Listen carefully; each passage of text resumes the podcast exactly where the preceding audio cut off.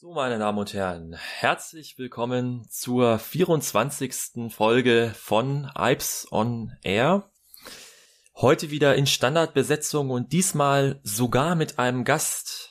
Aber bevor wir den Gast vorstellen, erstmal wieder die Standardbesetzung. Dabei heute wieder der Markus. Hallo Leute. Und aus Chemnitz zugeschaltet der Philipp. Hallo. Und natürlich mit meiner Wenigkeit der Patrick aus Hannover. Und wir haben auch einen Gast dabei, und zwar, lange hat er gefehlt, heute ist er wieder dabei, der Kevin. Hallo, Hallo guten Kevin. Tag. Hallo. Ja, um was wird es heute bei uns in der Folge 24 gehen? Markus möchte was über seine Erlebnisse beim Bahnarzt erzählen. Dann unterhalten wir uns mit dem lieben Kevin über Störungen bei der Bahn, und zwar im Besonderen über das Thema Bahnübergänge, wo der Kevin auch sehr viel Ärger schon miterlebt hat. Dann werde ich euch was erzählen über die Baureihe 120. Da hatte ich jetzt erst Ausbildung darauf, ein paar, paar Anekdoten zu dieser ersten Drehstromlok in Deutschland. Markus, der möchte dann nochmal was zum Thema signalisierter Zugleitbetrieb erzählen. Das hatten wir schon in der letzten Folge angekündigt, aber da waren wir nicht ganz zufrieden, deswegen wollen wir euch das jetzt nochmal genauer erklären. Und Ihr habt uns jede Menge Feedback geschrieben in den letzten Folgen und darauf wollen wir jetzt auch nochmal eingehen. Das ist dann so die letzte Rubrik, mit der wir uns beschäftigen werden. Aber bevor wir das alles machen, kommen wir zurück zum Anfang, zum Thema Bahnarzt und der Markus, der hat sich wohl Blut abnehmen lassen und was auch immer. Man hört ja manchmal auch, es ist wie so eine Folterkammer. Ne, Markus? Wie ist das so? Ja, wir haben ja schon in der letzten Folge angefangen mit ich war da, wo sich alle Lokführer vorfürchten. Das letzte Mal war es der Simulator, dieses Mal war es der Bahnarzt. Und Bahnarzt ist ja de facto eigentlich wirklich schlimmer, ne? Weil wenn du da, äh. dann kann der auch sagen, Ende im Gelände. Es ist die Kammer des Schreckens. Jedes Jahr wieder. Ja. Äh, jedes zweite Jahr wieder aufs Neue, ja, das stimmt. Äh, jedes dritte. Dritte, ja, ja. ja.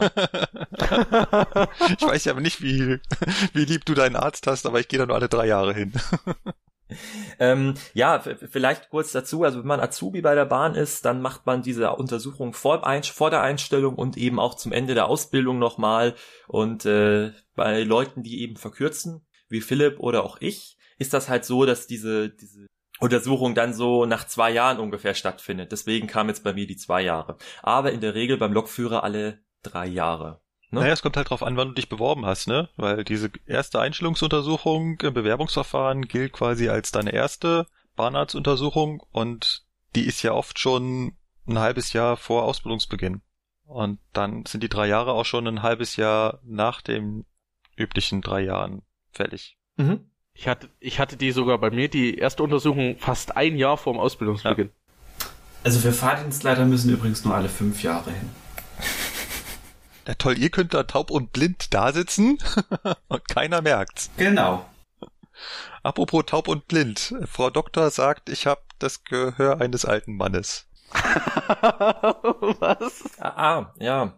Ja, das Thema, das Thema äh, Gehör ist bei der Bahn schon so eine wichtige Geschichte. Also man muss ja erstens gut hören können. Ähm, ich merk's auch, so wenn man da immer kuppelt mit diesen Luftschleuchten, wenn die da abblasen, so, also ähm, das geht aufs Hören. Ne? Das ist, äh, das ist saumäßig laut, die Lok an sich ist saumäßig laut. Und dabei geht's noch nicht mal um sowas wie Motorgeräusche oder sowas, sondern auch einfach die PZB, die SIFA-Töne, alles, was die Lok sonst noch an Tönen von sich gibt, die sind alle in Lautstärken eingestellt. Das ist die wahre Pracht. Gibt also den, den, den, den, den, den Worst Case, wollte ich gerade sagen, aber der schlimmste Fall ist diese automatische äh, Zuglängenmessung bei der 245. Ich weiß nicht, ob wir das in, der letzten, in den letzten Folgen schon mal erklärt hatten.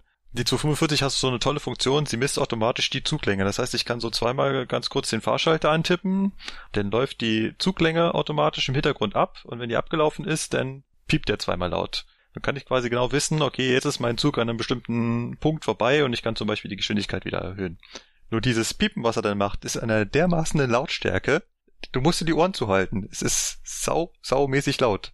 Es nutzt deswegen auch keiner. Es ist eine tolle Funktion, aber es nutzt keiner, weil die, das Piepen einfach dermaßen laut ist, es schreckst da jedes Mal zusammen. Mir ist es schon ein, zwei Mal passiert, dass man halt eben so aus, naja, wenn er halt den Fahrschalter anfasst und lässt ihn wieder los und fässt ihn wieder an, dann hat er das als zweimal antippen genommen und du denkst nicht dran, also du hast es quasi auch nicht mitbekommen und dann piept die Lok zweimal laut. Das ist Herzinfarkt. ja, das kann ich mir gut vorstellen. Mhm. Das äh, Meep Meep kenne ich auch noch. Wobei das ist äh, bei der Taurus ja ein bisschen leiser. Die hat das ja auch, ne? Ja, ganz witzig. Das ist, äh, Ja. Aber, aber zurück zum Bahnarzt. Was muss man bei so einem Bahnarzt dann in dieser Wiederholungsuntersuchung eigentlich machen? Haben wir jetzt gar nicht so erklärt, ne? Das ist total harmlos. Du fängst an mit, was haben sie bei mir gemacht zuerst? Rot-Grün-Blindheit wird nochmal geprüft. Das Mhm. heißt, dieses Büchlein mit den Zahlen da drin, da manche Zahlen sind echt schwer. Mhm. Also, Ja. Ja. Also Orange in Orange, Bild in Bild ist schon schön. Aber ja. Also ich, es geht, wenn man sich drauf konzentriert und man muss sich dann auch eine Sekunde Zeit lassen und hingucken. Also er stresst einen ja niemand. Sie hält einem das da ganz ruhig hin. Wenn man da eine Sekunde länger hinguckt, dann sagt sie auch nicht, na, na, na, geht's? Sondern sie wartet da ganz ruhig. Ähm, dann kam der Hörtest. Das ist so, wie man es kennt. Man sitzt da in so einer schalldichten Kabine, hat einen Kopfhörer auf. Sie regelt da die Lautstärke hoch und runter und immer wenn es piept, muss ich einen Taster drücken. Und daraus entsteht halt so ein, so, ein, so ein Diagramm, so eine Kurve. Und da sieht man halt, in welcher Tonhöhe man wie fein hören kann. Und das machen die mit dem rechten und mit dem linken Ohr natürlich. eine kle- kleine Frage an der Stelle. Ist dieser Kasten immer noch verglast? Ja, Das- ja, er ja. ist immer noch verglast. Aber sie hatten eine Erweiterung, sie hatten einen kleinen Sichtschutz vor dem Ring. Sie scheinen es Ah. mittlerweile hinzubekommen. Es war ja bisher doch immer sehr einfach und man hatte immer sehr, sehr gute Werte beim Hören, weil man hat dann schon gesehen, wenn der Regler hochging. Genau. Ja. Also sie hatte da äh, so einen kleinen Sichtschutz, aber du kannst es quasi immer noch. Ich meine, du siehst so ein bisschen ihre Armbewegung und sie macht es auch immer im gleichen Takt. Also wenn du immer im gleichen Takt auf den äh, Taster drückst und das kannst du auch super hören. Und wenn du einmal daneben gelegen hast, dann hast du, dann sagst du halt, ja, da hat meine Hand gezittert. Meine Bitte, also. Da hatte ich übrigens auch mal ein ganz lustiges Erlebnis, was diesen Hörtest anging. Das ist mir beim letzten Mal passiert, dass ähm, ich da drin saß in der Kabine und dann auf einem, äh, wo ich auf einem Ohr getestet wurde, fing dann in meiner Hosentasche das Handy an, dauernd zu vibrieren. Da konnte ich mich natürlich nicht mehr so richtig auf den Knopf konzentrieren und hinterher, als ich dann die Kurve gesehen habe, da habe ich genau gesehen, wann mein Handy angefangen hat. Ja, nach dem Hörtest kam der Sehtest. Und da musst du halt sagen, also musst dann diesen Apparat reingucken, da siehst du ganz weit entfernt da diese kleinen Kringel und dann musst du sagen, auf welcher Seite die Öffnung ist. Entweder oben, unten, rechts, links, unten, rechts, unten, links, oben, links, oben, rechts. War auch halb so wild. Äh, da gibt's dann noch dieses dreidimensionale Sehen in diesem, in diesem Apparat. Da musst du sagen, welcher Strich weiter vorne ist und sowas. Oder ist der Punkt jetzt im, im Kästchen oder außerhalb. Das war zum Sehen. Dann war das schon wieder vorbei. Da musste ich kurz warten. Dann ging es zum Gespräch mit einer richtigen Ärztin. Das davor waren alles irgendwie nur Hilfskräfte. Und die Ärztin soll eigentlich so ein Gesundheitsgespräch mit ihr führen, wo auch so der Allgemeinzustand zur Sprache kommen soll. Also wenn du zum Beispiel Schlafstörungen hast oder sowas, dann soll das da halt diagnostiziert werden. Was da wirklich wichtig noch drin ist, ist, dass sie ein EKG mit dir macht und Blut abnimmt und natürlich Oberkörper abhorcht, ob da irgendein Rascheln oder sowas ist. Und natürlich äh, dein Herz. Und Blutdruck gemessen hat sie auch. Hm.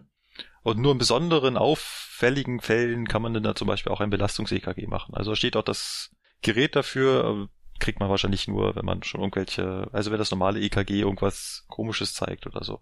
Kann bei mir nicht. Und das Ganze dauert keine, keine Stunde. Aber das wirkliche Gefährliche daran ist halt, und deswegen haben da glaube ich auch gerade die etwas älteren Kollegen schon Angst vor, wenn dich untauglich schreibt, ist deine Karriere als Lokführer vorbei. Ja, wobei man jetzt auch dazu sagen muss, das geht jetzt auch nicht so einfach und so schnell. Also die sind auch, auch meistens sehr, ja, Ja, ich meine, das ist jetzt nicht, weil du einmal den falschen Kringel erkannt hast, schubst aus dem Fahrdienst raus. Das ist schon klar, also muss schon was Schwerwiegendes sein. Aber wenn dann irgendwann diagnostiziert wird, ja, sie bräuchten jetzt eigentlich ein Hörgerät oder sie sind zu blind zum Fahren, dann war's das. Da haben die Kollegen wohl aber schon Angst vor. Wer sich das übrigens genau durchlesen will, was in so einem äh, Bahnarzt genau gemacht wird in der Triebfahrzeugführerscheinverordnung, die es neu gibt seit ein paar Jahren, da steht das ganz genau drin. Da steht nämlich genau drinnen, was da für Tests gemacht werden müssen. Könnt ihr auch mal verlinken, da gibt's so eine Liste, da steht das genau drin, was die da eigentlich genau testen. In unsere berühmten Shownotes. Ja, sie hat sich ja auch geändert. Jetzt, wo wir den europäischen Führerschein haben, da sind die Vorschriften anders. Muss man irgendwie anders gucken. Mhm. Wir haben fast so strenge Vorschriften wie die Piloten inzwischen. Naja. Ja. Obwohl es bei dem, bei dem Sehtest gibt's äh, noch eine vierte Reihe. Ich musste ja nur die dritte Reihe erkennen. Mhm. Gibt's noch eine vierte Reihe mit vier kleineren Ringen. Ich habe mich gefragt, wer die äh, erkennen muss. Hä, die, Ich die, da- die letzte ganz unten, oder was? Ja, die letzte ganz unten. Also bei meinem Einstellungstest musste ich die auch noch erkennen. Ja, Echt? Ja. ich auch. Da musste ich die alle, Oh. alle Reihen komplett erkennen. Äh, komplett erkennen, ja. ich musste nur die vorletzte. Okay.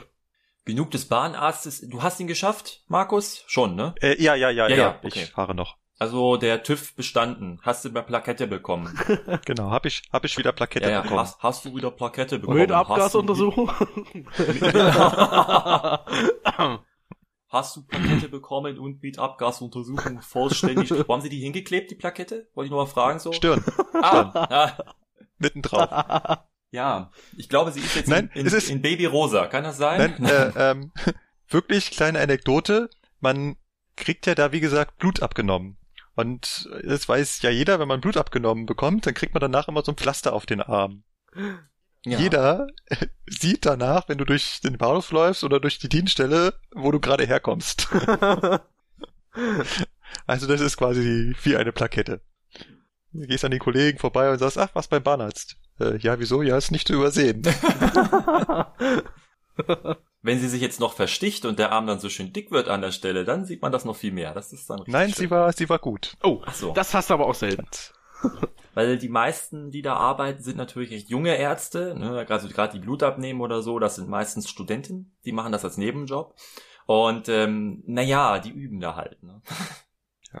Es war sehr Ja, witzig. nee, nee, nee. Es war sehr witzig, wo, wo ich mal beim Bahnarzt war. Ich war im Oktober da und dann hat sie so zu mir gesagt, ja, wollen Sie sich nicht äh, hinsetzen? Äh, ja, habe ich mich hingesetzt. Ja, wollen Sie sich nicht hinlegen, falls sie noch ohnmächtig wird und so weiter und so fort. Dann gucke ich sie so an und sag zu ihr, wissen Sie was?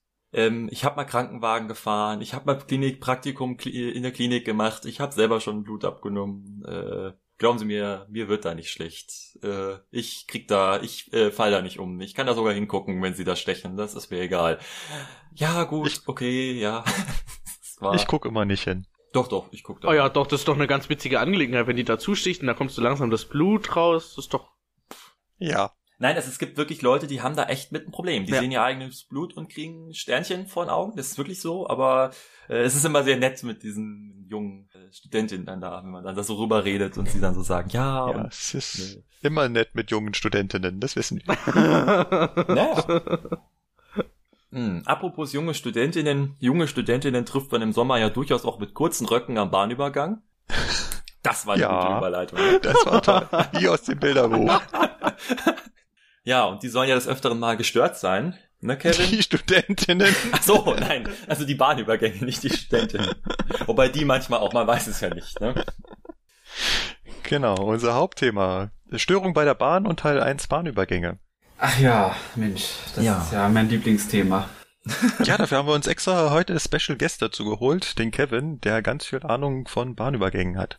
Ach, naja, gut, so weit würde ich jetzt nicht gehen, aber ach ja, äh, Bahnübergänge, ja, ich, also, also Störungen an Bahnübergängen sind wirklich nervig teilweise, muss man wirklich sagen. Nicht, nicht nur für dich, ich glaube auch für die, für die Fahrgäste. Es führt manchmal doch zu erheblichen Verzögerungen. Aber bevor wir so richtig einsteigen, ich würde mal ganz kurz einen Ausflug in die Grundlagen machen. Was sind Bahnübergänge? Und äh, dann schauen wir uns mal an, was da so schiefgehen kann.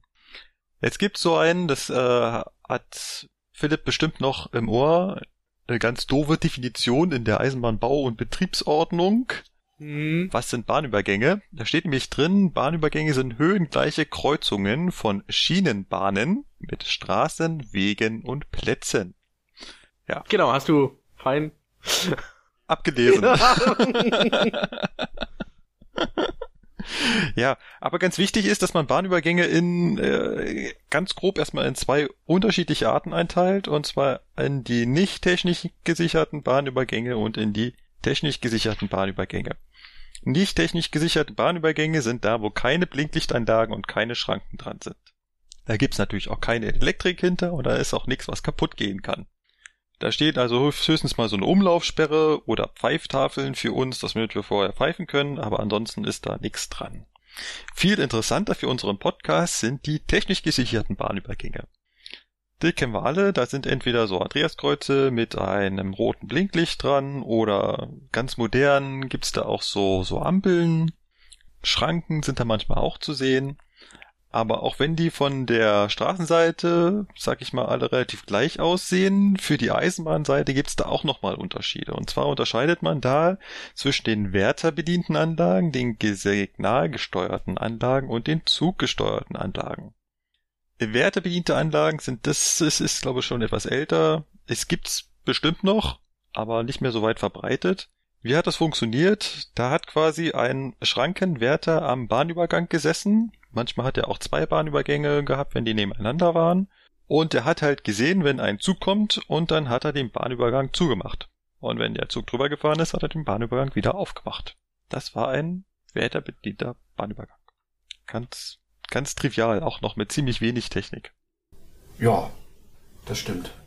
Gibt so weiß jemand noch, wo, wo so ein Teil steht? Wo so noch so wirklich so ein Wärter daneben ist und wo das auch noch so, so klassisch funktioniert, dass der, äh, dass das nicht signalabhängig ist oder so, sondern wo der wirklich so die Schranken zumachen muss? Ähm, Fasanerie?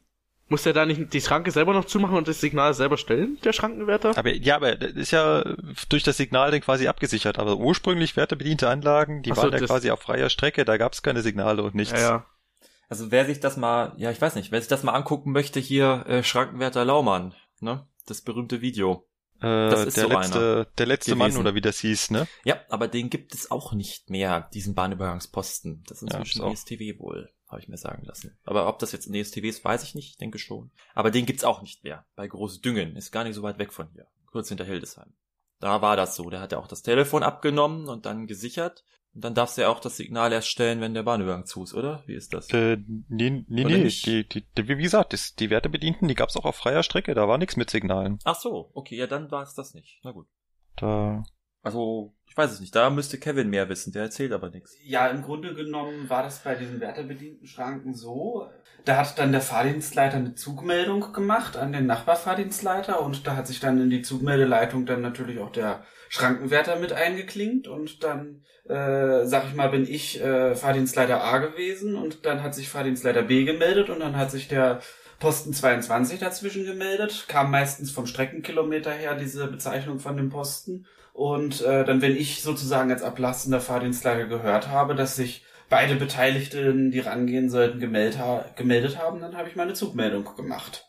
Und dann musste der ähm, Schrankenwärter selber von seinen örtlichen Richtlinien her wissen, wann er die Schranke zumacht, weil im Grunde genommen der Schrankenwärter weiß ja, ich bin jetzt hier fünf Kilometer von Fahrdienstleiter A weg, also das heißt, in anderthalb Minuten muss ich die Schranke zumachen. Und so war das. Ne? Und das hat eigentlich auch jahrelang gut funktioniert. Und wenn er dann die Schranke nicht zugekriegt hat oder dann ein Auto drauf stehen geblieben ist, dann blieb halt nur noch der Nothalt. Dann hätte er einen Nothaltauftrag absetzen müssen, das ist richtig. Genau. So, kommen wir zu den bisschen moderneren Varianten. Nehmen wir mal die zuggesteuerten Anlagen. Gibt's auch nicht mehr ganz so häufig. Ist relativ selten geworden. Da geht's darum, dass der Zug die Anlagen von sich aus einschaltet und quasi auch keine Signalabhängigkeit da ist. Da gibt es also quasi so einen Einschaltkontakt, markiert durch eine Rautentafel. Wenn ihr das mal an der Strecke seht, das ist quasi so vier Rauten übereinander. Wenn der Zug da drüber fährt, dann wird ein Kontakt ausgelöst, dann beginnen die Schranken sich zu schließen oder das Licht geht an und dann kommt danach noch ein Überwachungssignal, und wenn dieses Einschalten funktioniert hat, dann fängt dieses Überwachungssignal äh, an zu leuchten oder an zu blinken, je nachdem, was für eine Bauart das ist.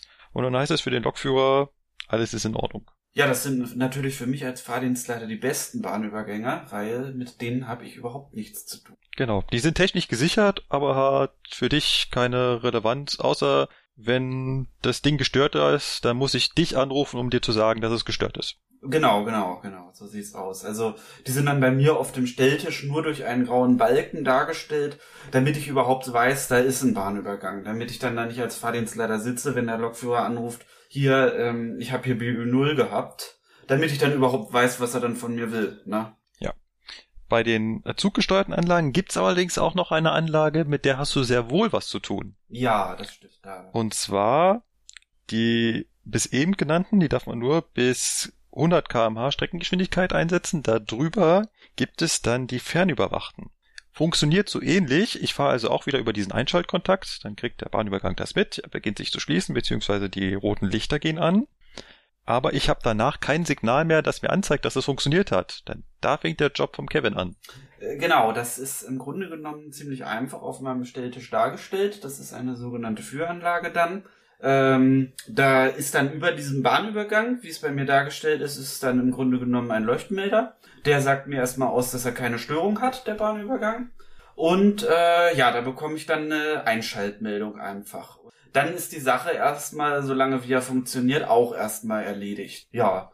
Ähm, ja, und am Ende fährt der Lokführer dann über einen Ausschaltkontakt, dann wird der Bahnübergang bei mir wieder ausgeschaltet und ansonsten, solange wie dieser Bahnübergang funktioniert, habe ich da als Fahrdienstleiter auch erstmal nicht viel zu tun. Da überprüfe ich an meinem Schichtbeginn einmal, ob die Fernüberwachung funktioniert. Das heißt, ich überprüfe die äh, Störungsmeldelampe und die Fehlermeldelampe und ob das akustische Signal funktioniert. Und ansonsten läuft dieser Bahnübergang dann für mich auch erstmal völlig automatisch. Da habe ich gleich eine Frage und zwar, sind diese Bahnübergänge mit Kameras abgesichert? Nein, die sind nicht mit Kameras abgesichert. Das heißt, du siehst auch nicht, was auf der Straße passiert. Nein, ich sehe da auch überhaupt nicht, was auf der Straße passiert. Gut. Dann kommen wir jetzt zur letzten Gruppe, das sind die signalgesteuerten Anlagen. Das ist das, wo der Lokführer am wenigsten von mitbekommt. Das Einzige, was er davon mitbekommt, ist, wenn er drüber fährt und sagt, oh, da war ein Bahnübergang. Genau, genau. Ähm, ja, die äh, diese Bahnübergänge, die schalten sich dadurch ein, dass ich eine Fahrstraße einstelle. Dann äh, läuft halt der Einschaltvorgang ab und ähm, ja, an diesem Bahnübergang habe ich dann äh, eine quadratische Meldelampe. Das äh, ist dann für mich die Meldung, dass der Bahnübergang gesichert ist und das muss ich dann natürlich auch überprüfen, ob das dann so eingetreten ist. Äh, okay, und wann hast du jetzt Kameras? Die Kameras, ja, das ist äh, im Grunde genommen habe ich nur Kameras, wenn ich Bahnübergänge mit Vollschranken habe. Ah, Weil dann überprüfe ich überprüfe über die Kamera ja nicht, ob der Bahnübergang gesichert ist, sondern ich überprüfe, ob der Gefahrenraum frei ist, frei von Menschen, frei von Fahrzeugen. okay. Natürlich prüfe ich dabei auch augenscheinlich, ob die Schranken zu sind, aber in erster Ja. Linie äh, überprüfe ich halt dabei, ob zwischen den Schranken dann keine Personen oder Fahrzeuge eingesperrt sind. Und dann muss ich äh, mit der Bahnübergangsfreimeldetaste dann äh, den Bahnübergang freimelden und dann wird das Signal grün. Ah, das ist jetzt genau die nächste Frage. Das heißt, äh, bei den Kamera überwacht, also da, wo du eine Kamera hast, sprich da, wo Vollschranken sind, da musst du dann quasi noch eine Bedienhandlung vornehmen, damit überhaupt die, das Signal auf grün steht. Genau, das ist richtig. Okay. Also nochmal zu den grundsätzlichen HP-Anlagen. Wenn diese nicht mit Kamera überwacht sind, dann kommt diese quadratische Sicherungsmeldung ähm, automatisch und dann geht auch automatisch das Signal in Fahrtstellung. Das heißt, auch für dich ist da überhaupt keine Bedienhandlung. Du stellst einfach ganz normal mit deiner äh, Zieltaste die Fahrstraße und der Rest passiert automatisch. Genau. Also das sind dann diese diese Bahnübergänge, wo das dann 30 Sekunden dauert vom Einstellvorgang, bis dann tatsächlich das Signal auf Fahrt kommt. Weil dann natürlich dieser Sicherungsablauf, der läuft dann im Hintergrund ab. Jetzt fällt mir nämlich noch eine Frage ein, die war mir gerade entfallen, und zwar, wenn du genau solche Bahnübergänge hast, die du mit Fahrstraße äh, quasi automatisch stellst, gehen die dann auch automatisch wieder auf, wenn der Bahnübergang freigefahren wurde, oder kannst du das verhindern? Das kann ich verhindern, dass die Bahnübergänge wieder aufgehen.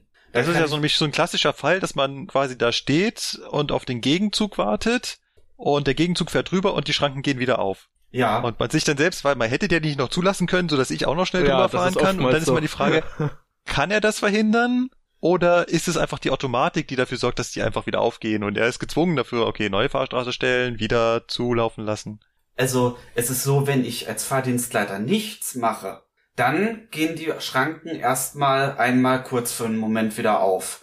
Und dann, äh, weil ich kann ja dann die Gegenfahrstraße sozusagen erst einstellen, wenn dann die, äh, also wenn dann die Strecke wieder frei ist und dadurch die, die Schranke auch wieder aufgegangen ist. Ich kann aber auch eine Dauereinschaltung drauflegen auf den Bahnübergang, dann bleibt die Schranke zu. Das ist in manchen Situationen durchaus sinnvoll, das zu machen. Ja. Kleine Anmerkung noch. Ich weiß, es gibt eine Anweisung für die Fahrdienstleiter, dass sie zum Beispiel Halbschranken müssen immer wieder auflaufen, nachdem ein Zug drüber gefahren ist. Was, weißt du was davon? Das meinte mal ein Fahrdienstleiter zu mir. Ach so, ähm, also bei uns im Bereich gibt's da eine solche Weisung in dem Sinne nicht. Ähm, man muss allerdings natürlich bedenken, wenn wir jetzt die Schranken ewig geschlossen lassen, die Menschen, die neigen dann halt irgendwann dazu, einfach so die Halbschranken zu umgehen. Deswegen ja. ist es durchaus natürlich ganz sinnvoll, dann zwischendurch mal die Schranken wieder aufzumachen. Ja. Kommen wir zu dem, was da alles schiefgehen kann. Also an den Bahnübergangssystemen ist eine Menge Elektrik, teils viel Mechanik, oft sehr, naja, sagen wir mal in die Jahre gekommen. Mhm. Da kann eine ganze Menge schiefgehen, oder? Da kann eine ganze Menge schiefgehen. Also bei den Bahnübergängen, da, das geht los bei den Einschalt- oder Ausschaltkontakten, dass die in die Jahre gekommen sein können und nicht mehr richtig funktionieren und ja, insofern, man muss das natürlich bedenken bei einem äh, halb beschrankten Bahnübergang. Äh, wenn da nur eine von den Lichtzeichen ausfällt, dann ist für mich der Bahnübergang schon gestört. Ne? Oh, und, und, das okay. kann ich natürlich vom Stellwerk auch überhaupt gar nicht einsehen, was jetzt dann in dem Moment die Störung ist. Wenn jetzt die Störung kommt, dann äh, ja, sag ich mal, äh, dann kommt bei mir auf dem Stellwerk äh, eine ganz schrille Klingel, dann bin ich sehr schnell aus meiner entspannten Fahrdienstleiterhaltung raus und äh, ja, sehe dann, dass dann die rote Störungslampe am Bahnübergang leuchtet. Dann ist für mich die erste sofort auf äh, Sofortmaßnahme dann natürlich das schrille Klingeln auszuschalten. ja, und dann muss ich natürlich in dem Moment dann begutachten, habe ich gerade Zugfahrten, die auf den Bahnübergang zufahren. Ja. Und ja, wenn das so ist, dann ist für mich natürlich die Maßnahme, sofort den Nothaltauftrag abzusetzen und gegebenenfalls Signale in Haltstellung zu schmeißen. Ja. Ja, so dass dann halt erstmal die Sicherheit gewährleistet ist. Ne? Was wir aber auch ganz häufig haben bei diesen fernüberwachten Anlagen, dass die Störungsmeldung bei der Ausschaltung des Bahnübergangs kommt. Ne? Dann kann man sich natürlich dann den Nothaltauftrag dann auch sparen, weil wenn man dann gerade keine Zugfahrt hat, die drauf zuläuft, dann muss man ja nicht alle dann, äh, sag ich mal, aufschrecken lassen. Ich sag mal, die ja. Lokführer, die sind ja, die erschrecken sich ja auch ziemlich, wenn dann dieser Nothaltauftrag kommt. Die würde. sind ja in ihrer entspannten Lokführerhaltung. genau, die sind in der entspannten Lokführerhaltung. Dazu könnte ich noch eine Anekdote erzählen. Ist mir vor zwei Wochen erst passiert. Da hat wohl in München der große Probenotruftag stattgefunden. Und das gleich fünfmal vom Ostbahnhof bis nach Pasing. Fünfmal dieser, diese Notrufbimmel und dann hier immer Probedurchsage, Zug, so und so, hier Empfang der Durchsage bestätigen, ne? Oh. Sehr nervig. Ja. Ja, ja das, ja, das ist dann, wenn unser Bezirksleiter zu Besuch kommt, dann machen wir das immer. Das war Weil wirklich dann nervig. Müssen wir, dann müssen wir nämlich immer Nothaltauftrag üben. Und äh, so, ein, so ein Bezirksleiter von uns, der hat ja dann so, sag ich mal, so, so ein paar Stellwerke, die dann aneinander hängen, hat er dann in seinem Zuständigkeitsbereich und dann ist er erst bei mir und dann fährt er zum nächsten und dann fährt er zum nächsten und deswegen geht das dann natürlich reihrund mit den äh, Probedurchsagen. Und jedes Mal schrecken wir zusammen. Ja, genau.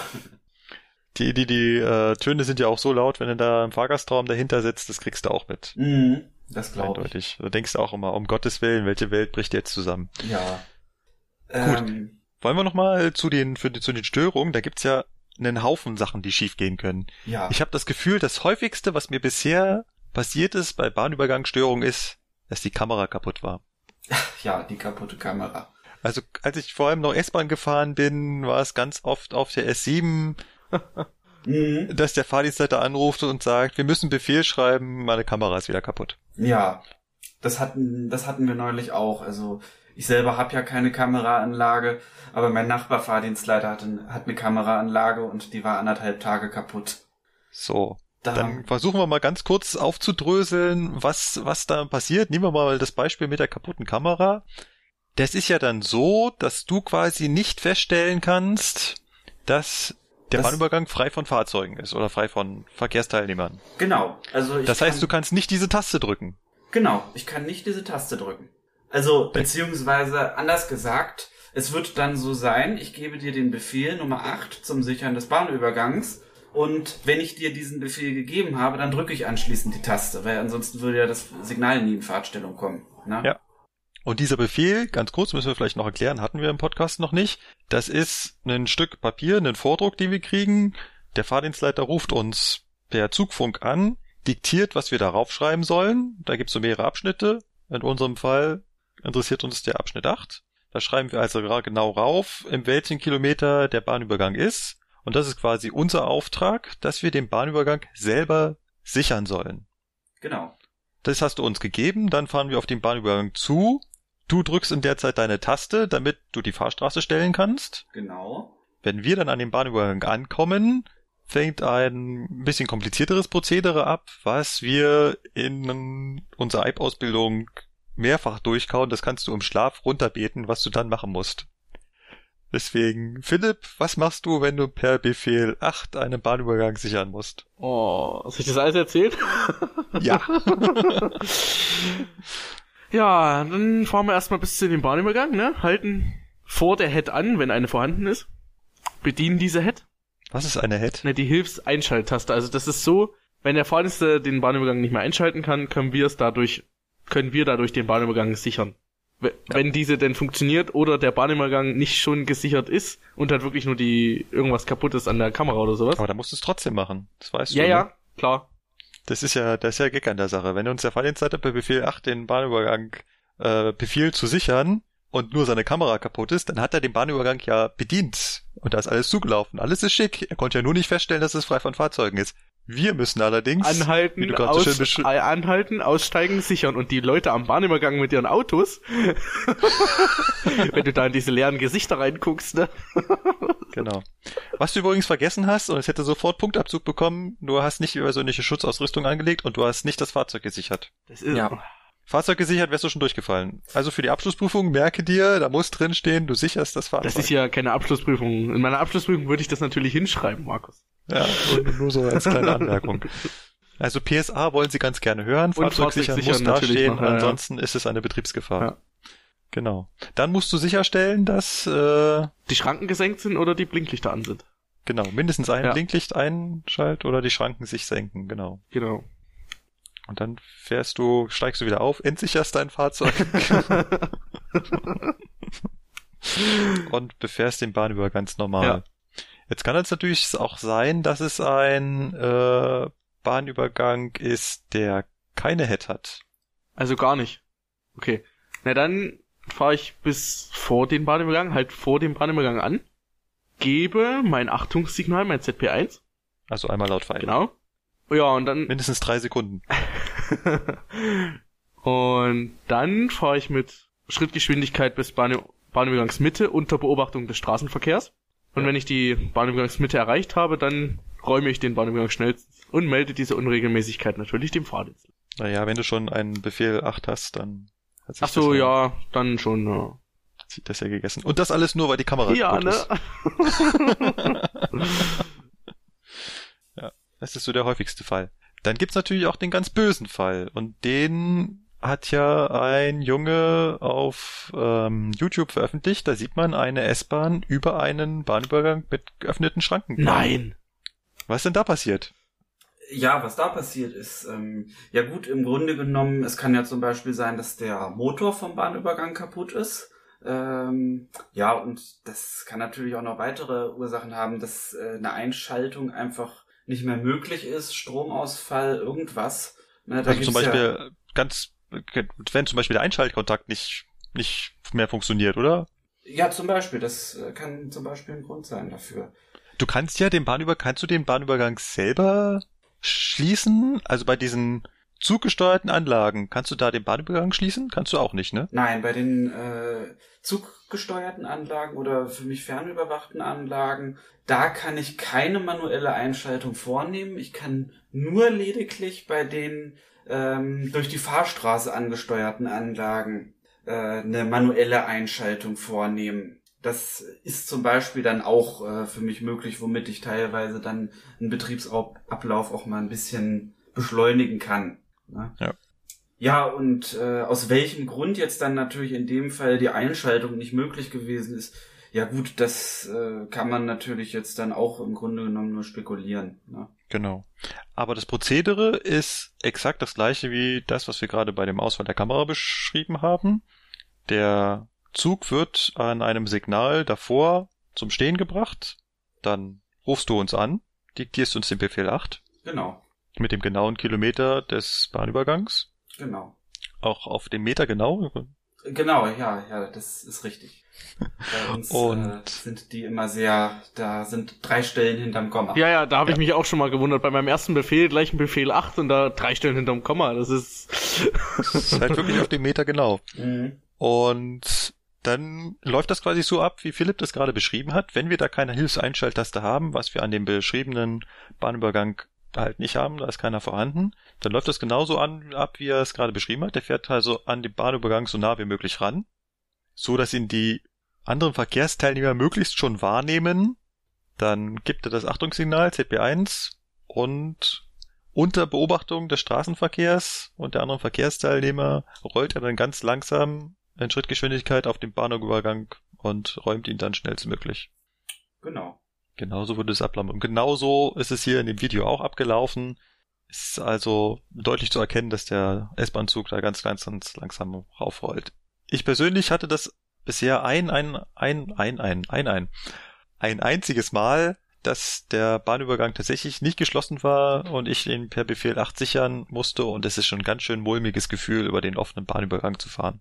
Weil im Prinzip kann ja jeden Moment aus irgendeiner Ecke ein Autofahrer davor hervorgeschossen kommen und nicht drauf achten und äh, dann passiert das ganz schnell. Aber wie gesagt, ich war da halt sehr, sehr langsam, habe die ganze Zeit ZB1 gegeben und von daher ist das schon die größtmögliche Sicherheit. Ja, das stimmt. Ich hatte diese fantastische Bahnübergangssicherungsgeschichte in meiner Abschlussfahrprüfung gehabt. Und äh, ja, da ging mir dann auch so ein bisschen, da hatte ich dann auch leichtes Muffensausen, da gleich zwei Bahnübergänge zu sichern. Naja, aber ich habe es geschafft. Ich habe meine Abschlussprüfung geschafft. Ja. Habe ich richtig gemacht. Und das Schlimme ist halt gerade so auf so stärker befahrenen Strecken, man muss das ja dann mit jedem Zug machen. Also jeder Zug muss vorher an einem Signal gestellt werden. Er muss diesen Befehl diktiert bekommen, muss dann an den Bahnübergang ranfahren, muss da anhalten und so weiter. Ja, das ist ja eben gerade das Problem an der ganzen Sache. Also, da ich, ich bin ja Fahrdienstleiter in Himmelerwald und da fahren bei uns auch sehr viele Güterzüge, neben zwei Regionalzügen und zwei Intercities die Stunde. Und äh, ja, da ist das dann halt so, wir haben da in, in jede Richtung eine Zugfolge von fünf Minuten ungefähr. Ja, und da, da stapelt sich natürlich zügemäßig alles auf. Da kommt man dann überhaupt gar nicht mehr hinterher. Weil so eine Befehlsübermittlung, das dauert halt nun mal auch seine Zeit. Na, und ja, das ist halt dann. Naja, und die Züge sind ja auch dadurch, dass sie ja manuell sichern, auch länger unterwegs. Also der Lokführer, äh, der braucht dann da ja auch zwei, drei Minuten, bis er dann angehalten hat, gesichert hat, abgestiegen ist und so weiter und so weiter, ne? Vor allen Dingen, wenn er Ja. einen Güterzug hat. Ja, eben, ne? Dann, Ja, vor allem, also ich kann mir vorstellen, wenn du mit so einem äh, 1500 Tonnen schweren Güterzug da metergenau an den Bahnübergang ranrollen sollst und dann da in Schrittgeschwindigkeit rüber, ist nicht einfach bestimmt. Ich, ich habe noch keinen Güterzug selbst gefahren, aber stell mir das Ich nicht meine, da wir mit vor. unseren ETs immer leicht reden, ne? Ja, genau. Also ich meine, grundsätzlich wollte ich jetzt nochmal erklären, da ist halt das Prozedere dann erstmal so, dass wir jetzt dann in jede Richtung erstmal einen Zug äh, den Bahnübergang sichern lassen. Und wenn wir dann in jede Richtung einmal durchgefahren sind und der Lokführer das vorschriftsmäßig gemacht hat, dann kann ich eine sogenannte Grundstellung des Bahnübergangs probieren. Also dann kann ich eine Störungsrückstellung probieren. Dafür habe ich noch eine extra Taste. Und dann kann es passieren, dass der Bahnübergang dann wieder in Grundstellung geht und dass er dann wieder normal gesichert hat, wenn es nur, sag ich mal, eine Kleinstörung gewesen ist. Deswegen muss Das ist sagen, sowas, wenn sich, wenn sich die Achszähler zum Beispiel verzählt haben, oder? Zum Beispiel. Ähm, deswegen ist es auch besonders wichtig, es gibt auch Lokführer, die, sag ich mal, äh, unterstelle ich jetzt mal gemeinerweise, haben dann keine Lust, das mit der Head zu machen und dann da extra abzusteigen und pfeifen dann einfach einmal und fahren dann weiter. Das Problem ist, wenn das gemacht wurde, dann ist anschließend keine Grundstellung mehr von Seiten des Fahrdienstleiters möglich. Also dann kann nur noch der Techniker den sogenannten Hard Reset machen. Also Ja. äh, sag ich mal, einfach gesagt. Weil dann ist sozusagen das Problem vorhanden, dass der Bahnübergang dann eine Ausschaltung bekommen hat, weil er ja über den Ausschaltkontakt gefahren ist, Ja. aber nie eine Einschaltung bekommen hat. Ja. Ne? Und das ist dann natürlich eine Dann Störung. geht er so richtig hart auf Störung und sagt, Genau, dann Das- läuft bei mir erstmal gar nichts mehr. wollen wir noch ein paar Anekdoten zu Bahnübergängen, Bahnübergängen sammeln? Ich habe noch ein paar. Gerne. Zum Beispiel, was ist denn mit Feuerwehren? Feuerwehr und Krankenwagen. Oh. Dürfen die einfach, äh, dürfen die einfach so über eine Schranke rüberfahren? Haben die eine Möglichkeit, haben die eine Möglichkeit, die Schranke wieder aufzumachen? Wie ist das, wenn so eine Feuerwehr im Einsatz über einen Bahnübergang muss? Darf ich das mal erzählen? Ich habe das erst miterlebt. erzähle, Also, erzähle. also ich habe in Aingen gestanden und da ist ja Richtung Kreuzstraße der Bahnübergang mit den Halbschranken. Ja. Mhm. Und da kam ein Krankenwagen. Und dieser Krankenwagen hat es sich ganz einfach gemacht. Der hat nach links und rechts geguckt, ob kein Zug kommt. Und ist dann um die Halbschranken rum. Mhm. Ja. Also ich habe das auch schon mehrfach miterlebt, dass ich äh, einen Bahnübergang hatte, wo ein Krankenwagen gewartet hat Mhm. und ich da halt dran vorbeigefahren bin und ich mich dann auch so geärgert habe, meine Güte, ich habe jetzt gerade äh, noch extra 20 Sekunden am, am Bahnsteig warten müssen, weil mich meine Abfahrtzeit noch nicht hatte und in der Zeit hat der da dumm gewartet. Ja. Mhm. Punkt ist aber, was man hier mal so feststellen kann, Feuerwehr, Krankenwagen, Polizei haben keine Möglichkeit, einen Bahnübergang wieder aufzumachen oder irgendwie sicherzustellen, dass sie da sicher rüberkommen. Das geht einfach betrieblich und technisch nicht.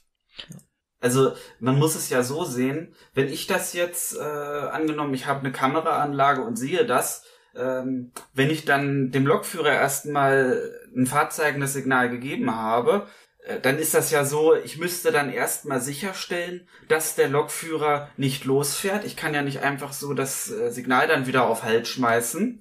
Ja. Ähm, weil das könnte ja sein, dass er quasi geguckt hat und dann, ja, sag ich mal, äh, wie er das dann halt macht, da auf den Tacho guckt oder so und dann losfahrt. Ne, das geht ja dann auch nicht. Ne?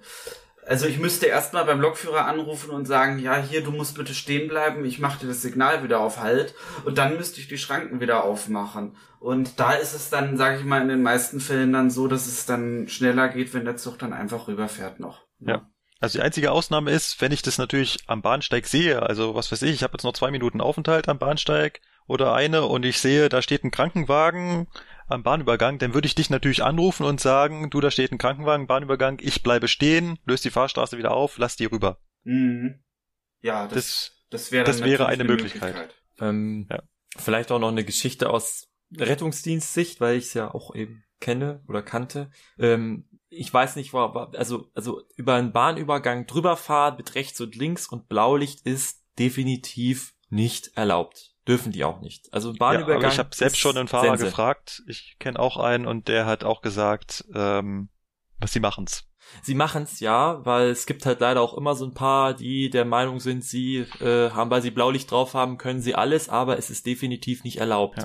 Und wenn das rauskommt, wenn das irgendwer äh, da sieht von irgendwelchen Leitstellen, Leuten oder so weiter, das gibt doch richtig Ärger teilweise. Weil das einfach, du kannst nicht sehen, wann der Zug kommt. Es geht nicht. Und ähm, es gibt halt leider da ein paar, die da so ein bisschen ihr Helfersyndrom ausleben müssen. Ist halt leider so so, so schön das auch sein mag und es ist höchste Eile geboten und so weiter und so fort, keine Frage, aber deswegen mein Leben riskieren, will auf dem Bahn, nee, Ja. wirklich nicht. Er meinte übrigens auch, sie haben extra Routen, die dafür sorgen, dass man nicht über den Bahnübergang fahren muss. Genau, das ist auch die Geschichte speziell in Eying, da weiß ich es nämlich. In Eying ist nämlich das Problem, dass es keine großartigen Routen gibt, die schneller sind von Ottobrunn, äh, wo man da halt nicht über den Bahnübergang fahren muss. Deswegen, ja. Ja.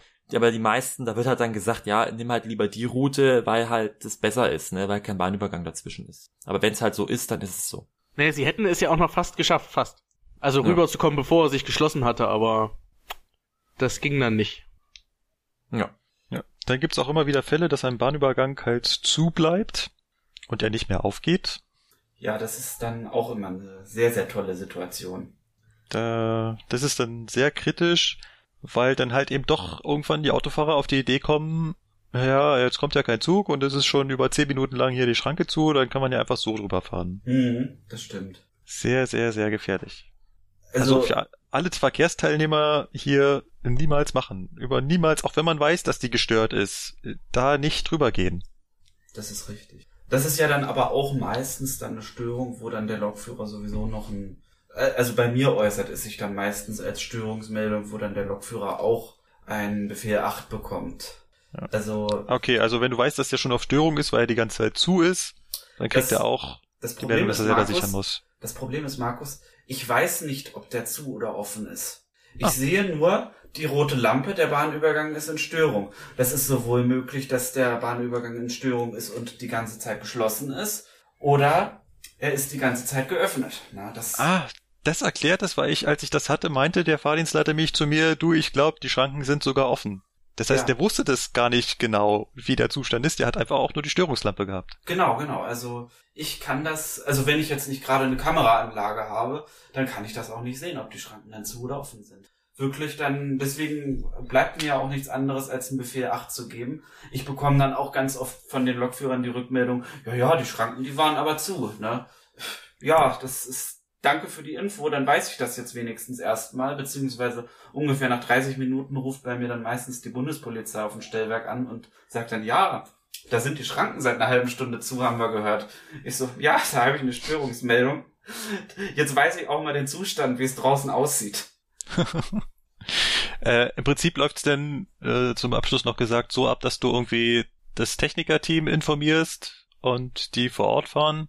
Genau, und also ich rufe dann sofort bei uns in der entstörungsverantwortlichen zuständigen Stelle an, kurz ja. VZS, und äh, melde das dann als dringliche Störung und dann, die haben halt auch 24 Stunden Bereitschaft und dann, ja, sehen die zu, dass die möglichst schnell vorbeikommen. Aber äh, die Leute von der Leit- und Sicherungstechnik, die haben halt auch natürlich einen bestimmten Bezirk, wo sie für zuständig sind.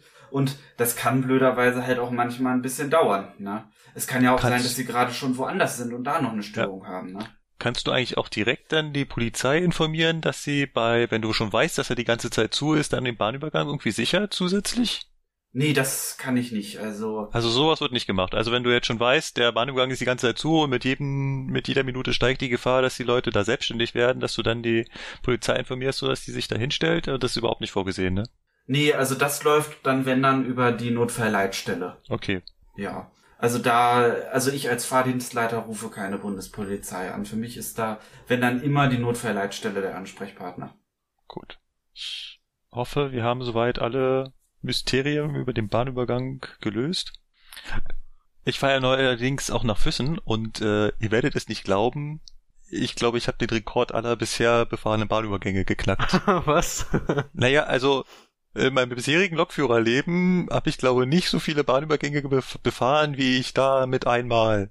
Weil es sind pro Richtung 20 Bahnübergänge. Boah. Mit jeweils zwei Pfeiftafeln. Wir kommen ja nachher noch zum Thema Füssen und SZB, da haben wir das nochmal, aber ähm, ja. Es hört sich auf jeden Fall schon mal spaßig an mit 20 Pfeiftafeln. Äh, mit 40 Pfeiftafeln und 20 Bahnübergängen. Ach ja, stimmt. stimmt, zwei pro Bahnübergang hast du gesagt. so ziemlich, ja. Okay. Das zum Thema Bahnübergang. Ja, nachdem wir jetzt nun genug über Bahnübergänge gehört haben und über die Fahrdienstleiterseite, wollen wir uns mal wieder mit der Eisenbahntechnik beschäftigen. Die Rubrik habe ich diesmal. Und zwar war ich ja auf Schulung über eine neue, was heißt neue, eine neue alte E-Lok, die ich erste. Gerade sagen neu. eine alte Dame, die erste Drehstromlokomotive bei der Deutschen Bahn und das war die Baureihe 120. Ähm, die Baureihe 120 ist also die erste Drehstromlokomotive gewesen, die im Planeinsatz bei der Deutschen Bahn gefahren ist, war damit im Grunde genommen ja, ich würde nicht sagen ein Nachfolger der Baureihe 103, aber im Grunde genommen technisch gesehen halt die Weiterentwicklung. Ne? Also weil die 103 war ja noch ohne Drehstrom und die 120 war ja dann Drehstromtechnik. Ja.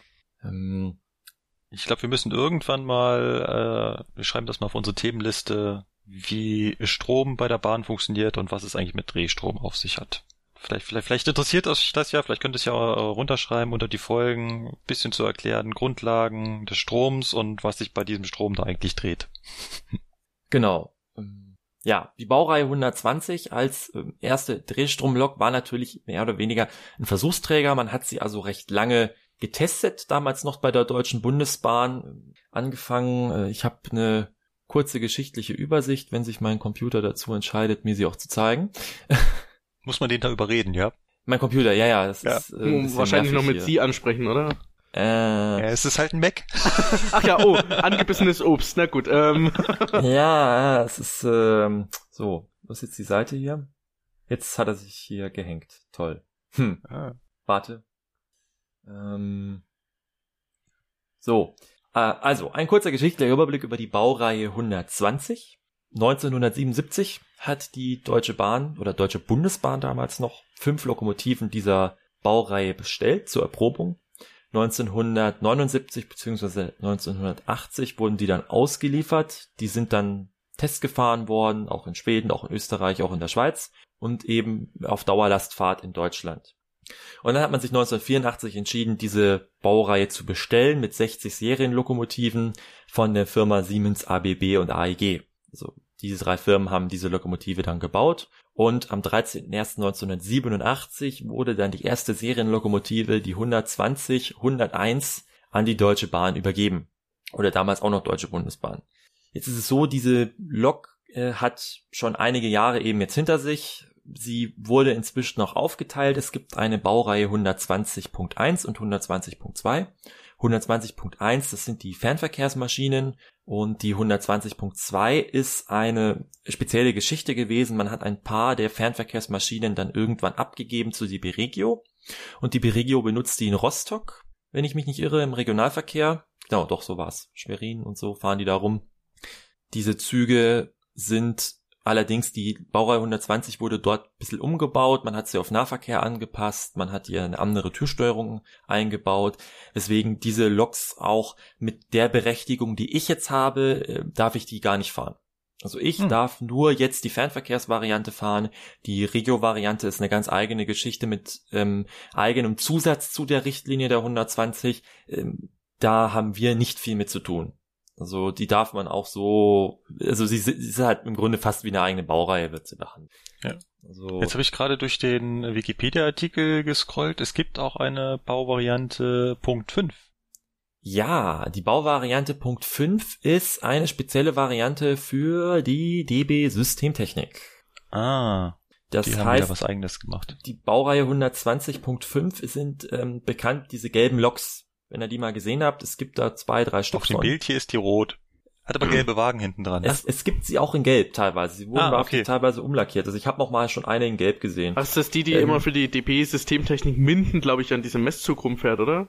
Gen genau, also diese, diese, warte mal, ich, ich habe das hier drin, die, die Baureihe 120.5 ähm, ist ähm, technisch bisschen modernisiert worden.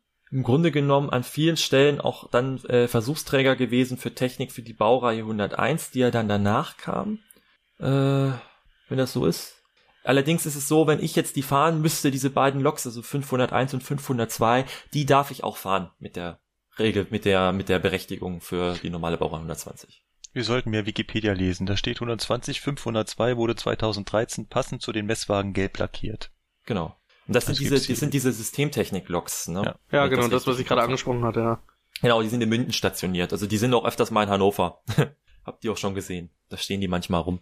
Oder beziehungsweise manchmal sind sie auch in München. Ich glaube, sie sind sogar in München stationiert. Auf jeden Fall bei Systemtechnik ist es auch eigentlich völlig egal. Weil mit diesen Loks haben wir nicht viel zu tun im Regelbetrieb. Äh, meistens die Ausbilder, wenn die manche Ausbilder vom Fernverkehr fahren, auch Messfahrten für DB Systemtechnik, die bedienen dann die Loks, hat aber eben bei der Bedienung keinen Unterschied. Also du darfst mit einer normalen Bescheinigung 120 auch diese 120.5 fahren. Aber eben nicht diese 120.2, diese Geschichte für Regio. Der Grund, warum es diese Regio-Loks gab, war einfach der, dass damals in der Ausschreibung gefordert war, dass es Loks mit sein müssen mit Rückspeisung. Ah. Also DB Regio wollte damals keine neuen Loks für diesen Auftrag kaufen und man hat dann halt vom Fernverkehr ein paar Loks übernommen und die 120 kann ja eben zurückspeisen aufgrund der Drehstromtechnik auch. Und ähm, Da bin ich ja schon so ein klein bisschen neidisch. Also wenn ich hier das Bild sehe mit den äh, fünf Dosto-Wagen und der 120 davor, das geht bestimmt gut ab. Soll ganz gut funktionieren wohl. Also vom Bedienen her soll sie wohl gleich sein wie die 120.1. Wie gesagt, da geht's halt mehr darum, dass die halt mit Nahverkehrspaket ausgestattet ist. Klar, die braucht TAF-SAT äh, Türsteuerrechner. Genau, nicht nur Beispiel. das, die ist auch entsprechend halt anders belegt, ne, diese, diese, wie bei Regio kabel und, ja. Genau, diese ganzen. Geschichten, ne. Deswegen. Aber die quält sich bestimmt nicht so wie meine 245 mit den fünf Wagen. Die quält sich? Okay. ja, die ist es, äh, ja, bei der 245 haben ja auch alle geglaubt, sie kriegen jetzt eine E-Lok mit Dieselmotoren. Aber so ist es nicht. Es ist immer noch eine Diesellok, nur mit Elektromotoren dran. Und das äh, merkt man halt. Ja. Und bei der 120, ich bin einmal mit ihr Gastfahrt gefahren von München nach Augsburg. Es geht schon gut ab. Die konnte selbst bei 120, als es dann auf die Schnellfahrstrecke ging, den Hebel nach vorn legen und man hat Beschleunigung gespürt. und das mit einem, das mit einem City Nightline hinten dran mit acht Wagen. Wenn ich bei 120 bei mir den Hebel nach vorne lege, dann äh, passiert erstmal ja. nix, oder? Aber zumindest nichts Spürbares. Musst du schon den Tacho beobachten, um zu sehen, dass ah, ja, doch, doch. Also ich möchte mich, ich möchte mich nochmal korrigieren. Also diese 120.5 waren nicht irgendwelche Versuchsträger für die 101. Also es sind wirklich nur Messzüge für, also sind halt Loks, die jetzt als Messfahrzug, äh, Fahrweg Messzug durch die Gegend fahren für die. Bist du die 120 denn jetzt schon gefahren? Ja. Oh, oh, oh, und jetzt, jetzt, jetzt, komm, bitte. Und, ähm, und, und 200 auch gefahren. Auf der Schnellfahrstrecke von Hannover nach Fulda und ich bin von Berlin mit ihr gefahren. Im Steuerwagen nach Hannover. Also einmal okay. Berlin-Hannover umgestiegen und dann Hannover-Fulda. Also mal alles gehabt. Ähm, Moment. Eins, eins nach dem anderen. Vergleich doch mal bitte 423, 101 und 120. So vom Fahrgefühl einfach. Okay, ja, kann ich machen. Können wir machen. Also 423 ist halt, du merkst beim 423, dass er luftgefedert ist, dass du halt diese Luftfederung hast. Der 423, der hoppelt so ein bisschen manchmal und das ist schon ein sehr angenehmes Fahren. für 423, außer mit dem Bremsen, dass der immer so, diese Haltebremse, das ist ein bisschen nervig bei dem, aber sonst so vom Fahren sehr, sehr ruhig. Die 101 ist auch recht laufruhig, weil der Schwerpunkt recht weit unten liegt bei ihr. Bei der 120 ist jetzt eben die Geschichte die, die 120 ist gummigefedert. Was heißt gummigefedert? Die 120 hat an vielen Stellen ähm, zwischen, zum Beispiel zwischen der Federung zwischen Drehgestell und Lokrahmen sind Gummi, Hartgummiplatten eingebaut. Also da ist eine Flexicoil-Feder drinne. Das sind spezielle Stahlfedern, die auch Längskräfte und Druckkräfte und so aufnehmen können. Und die haben dazwischen Gummi, Hartgummiplatten.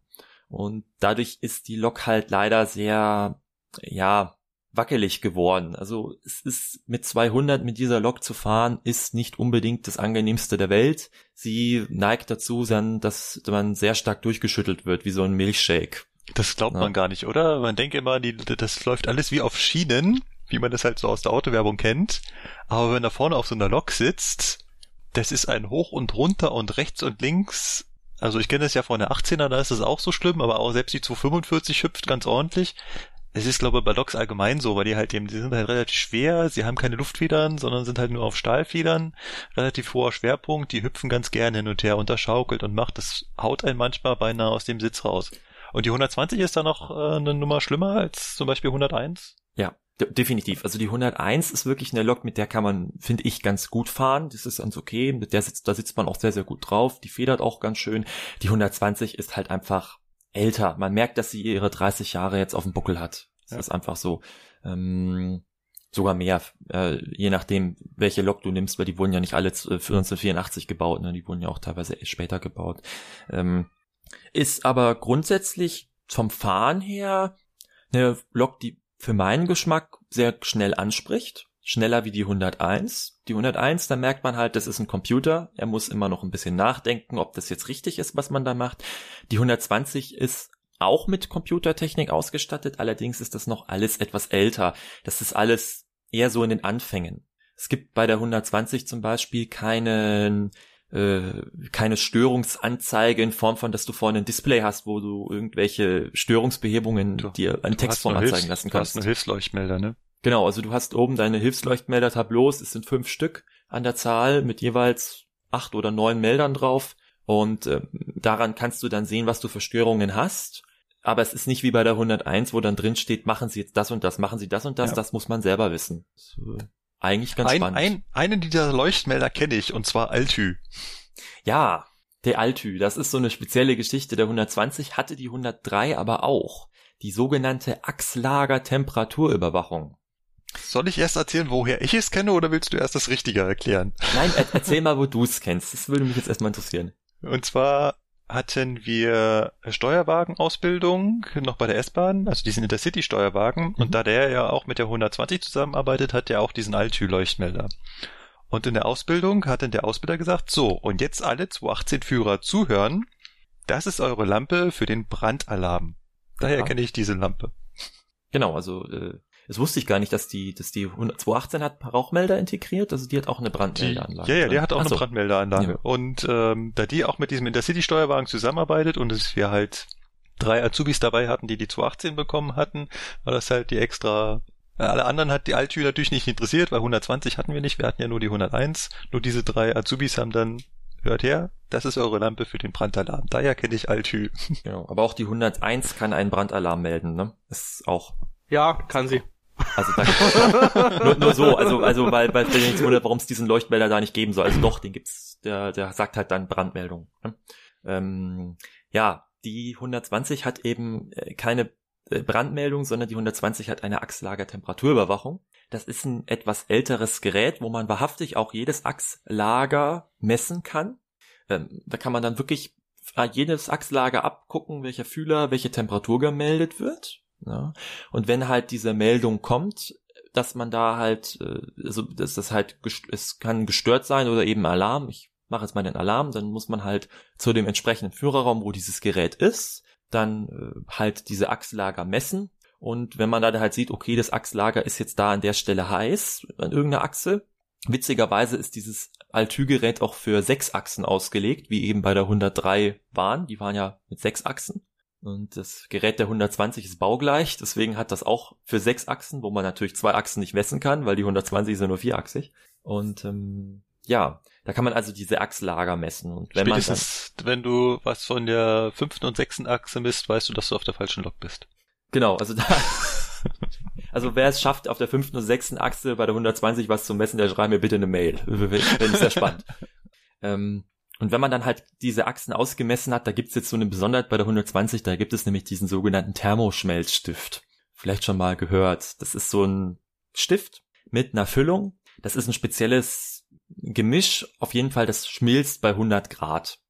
Wenn man das, wenn man jetzt also gemessen hat, okay, da ist ein Radlager jetzt warm oder heiß, dann geht man an diesen entsprechenden, dieses besprechende Lager hin und hält diesen Stift da dran oder malt und wenn man dann sieht, okay, das äh, schmilzt jetzt, dann weiß man, okay, es ist über 100 Grad heiß und dann hat man bestimmte Maßnahmen zu treffen.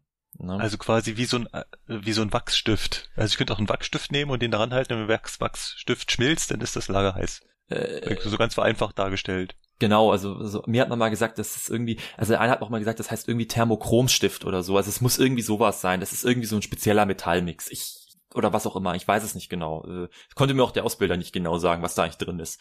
Ähm, deswegen Thermoschmelzstift. Und den muss man halt ranhalten. Wenn der schmilzt, dann gibt es bestimmte Maßnahmen, die man da dann ergreifen muss, dass dann halt dieses Lager geschont wird. Ne? Und äh, deswegen, das ist halt ganz witzig bei der 120, da gibt's halt dann eine Klingel dafür, die dann halt das Klingeln anfängt, wenn man unter anderem klingelt die dann halt, wenn man dann weiß, okay, das, damit meldet sie dann, okay, ich habe jetzt Alltür, Warn, Alarm und äh, muss dann halt wissen, okay, was tue ich jetzt. Ne? Ist so eine Besonderheit dieser Lok, dieser Thermoschmelzstift und die Altü. Gibt's bei der Die 101 nicht. So Die in der haben Art. keine, sie haben keine Achslager mehr. Also Achslager, das klingt aber so, das sind im Prinzip die Teile, wo die Achsen im Drehgestell drin hängen. Das, was ich die ganze Zeit, da wo die Drehung quasi stattfindet. Genau, also also außen. Ne, also Ja, die, die genau. Wellen werden ja, also die Lager, die, die, da gibt's Lager und und natürlich die 101 hat auch äh, Achslager, natürlich. Ja, Aber die werden halt nicht mehr temperaturüberwacht. Ah, Doch, doch, doch, doch. Auch da kann eine Temperaturüberwachung ansprechen. Du kannst, ich bin mir nicht sicher, du kannst bei der 101 sehr, sehr viel über das äh, Display sehen, aber ich würde jetzt auch nicht unterschreiben, ob das jetzt gemacht wird oder nicht. Ich weiß aber Oh, zumindest, aber man Der kann Philipp hat doch gerade bei DB Training 101 Ausbildung. Stimmt, genau. Der Philipp müsste das ja eigentlich wissen. Wie ist denn das bei der 101? Also die Temperatur selber kannst du eben im Display, was du gerade angesprochen hast, nicht sehen, aber du siehst es, wenn es zu warm wird. Also wenn du eine Altü quasi hast, eine Achslager Übertemperatur, Genau. also eine Alüt, dann, dann kriegst du quasi auch die Dann Störmeldung. kriegst du auch eine Störmeldung, genau. Ja, also bei der 101 wird das alles per Computer überwacht und da ist das, da gibt's da natürlich keine schicken Schmelzstifte oder sowas. Das ist halt das bei der 120, sie ist einfach ein bisschen älter. Das ist noch äh, ältere Technik. Ne? Was man bei der ganzen Lok merkt, das ist halt alles noch äh, ja analoger. Ja. Ne? Das ähm, merkt man auch, wenn man bei der 120 fährt. Das ist auch ganz witzig bei ihr. Oder manche sagen, das nennt man dann den Fluxkompensator. Ähm, die 120 hat Motorvordrosseln noch. Das sind so elektrische Bauteile, um äh, bestimmte Ströme da äh, zu begrenzen. Die werden bei 110 km abgeschaltet ungefähr. Und das merkt man auch. Die wackelt nämlich dann zweimal. Weil das erst für das erste Drehgestell oder das zweite passiert und dann fürs andere. Aha. Das merkt man dann auch beim Fahren. Ne? Dann machst du einmal so Gluck, dann mal so Ups und dann nochmal Ups und dann weißt du, jetzt bist du, jetzt haben sie, hat sie sie abgeschaltet. Das ist äh, sehr witzig bei der Lok. Also, Also wird der Strom erhöht oder verringert? ähm, da wird eben diese, diese Vordrosselung abgeschaltet. Hm. Das ist, äh, Okay, also wird der Strom quasi erhöht. Qua- genau, also um dann eben auf, auf 200 zu kommen. So, so habe Ja. ich das verstanden. Aber Ja. äh, genau, äh, genau wurde uns das auch nicht erklärt. Das ist halt Ja, das ist immer so der Haken. weil Die sind halt alles nur Lokführer und nicht die Ingenieure und auch die Ausbilder, die haben die Lokufer nun mal nur zu fahren gelernt und nicht zerlegen und zusammensetzen. Ja, und es ist nun mal auch so, dass die, dass die 120 jetzt auch eine Lok ist, die, die nicht mehr jeden Tag im Einsatz beim Fernverkehr vorkommt, sondern die fährt meistens nur noch freitags, wenn dann da die Sonderumläufe fahren. Also hier in München sehe ich den eigentlich noch relativ regelmäßig vor den Intercities. Ja. Ja, sie wird also schon. Wenn sie nicht gerade abbrennt. Genau, ja. Ja, das war, das war echt schade, also weil äh, äh, sie, sie wird schon gerne noch eingesetzt, aber sie wird selten eingesetzt. Also deutlich, weil, weil es auch viel weniger Maschinen von ihr gibt. Also von der 120 gibt's einfach nur so 40, 50 Stück und von der 101 gibt's ja über 100 Maschinen. Wenn, wenn ich das richtig ne? verstanden habe, steht die auch auf der Verschrottungsliste, die 120. Sie wird wohl auch in den nächsten Jahren äh, jetzt dann bald äh, abgefragt werden, ja. Also sie ist jetzt, das Problem an der 120 ist halt durch ihre spezielle Technik, ähm, es gibt im Grunde keine Baureihe davor oder danach, die eine ähnliche Technik benutzt. Also es gibt, es gibt, es gibt keine Lok, die diese, diese Art der, der, der Drehstromtechnik über diese sehr viel mit Prozessrechnern und sehr viel mit, ähm, äh, mit, mit, mit Steuertechnik, das benutzt kaum eine andere Lok. Also bei der, bei der 101, da habe ich halt dieses ZSG, diesen Computer, den kann man dann halt tauschen, ne, oder so. Äh, Bei der 120 ist das alles ein bisschen komplizierter Ja. und diese Elektronik dann, die müsste man ausmessen, da müsste man die Platinen wissen, wie die gebaut werden und so weiter. Es ist viel zu aufwendig.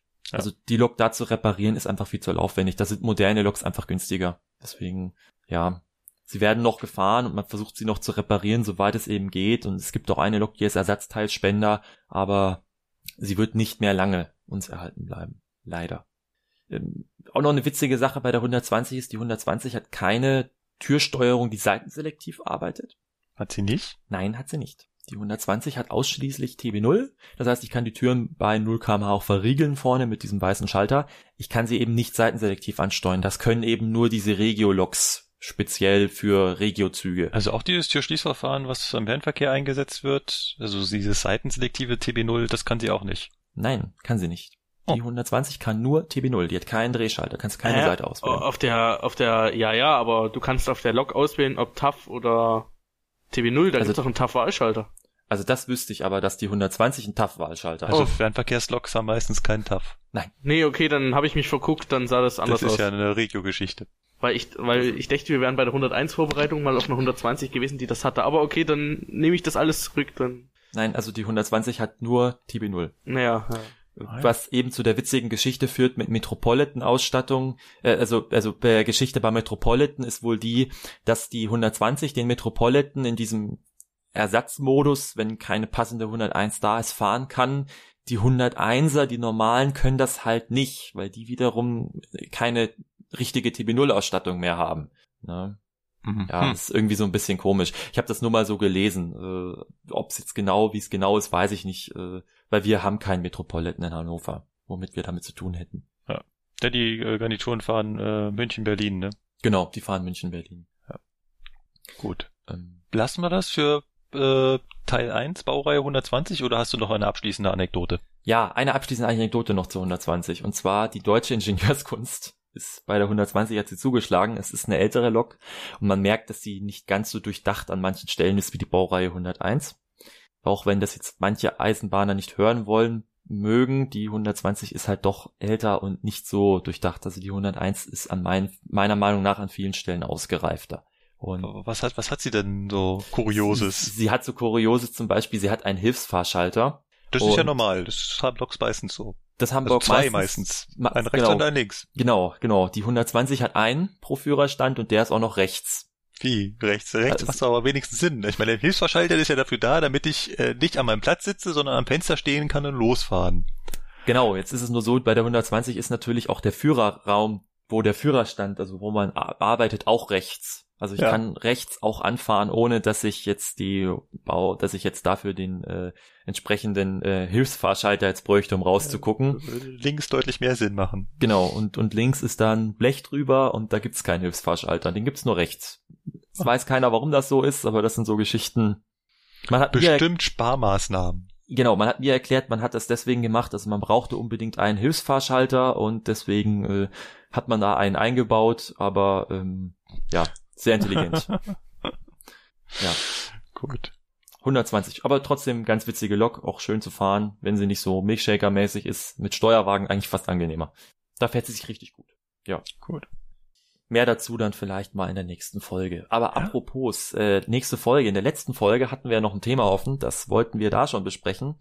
Ja, haben und wir auch, haben wir auch, haben es auch aufgenommen und dann habe ich beim Beschneiden reingehört und gesagt, um Gottes Willen, was haben wir da denn geredet? Nein, nein, das machen wir nochmal. Genau, und das äh, will der Markus jetzt noch, er will jetzt seinen zweiten Versuch starten, mal gucken, ob es jetzt klappt, und zwar ähm, signalisierter Zugleitbetrieb. Diese Geschichte mit, äh, ich schieße jetzt mal kurz die, die Signale ab.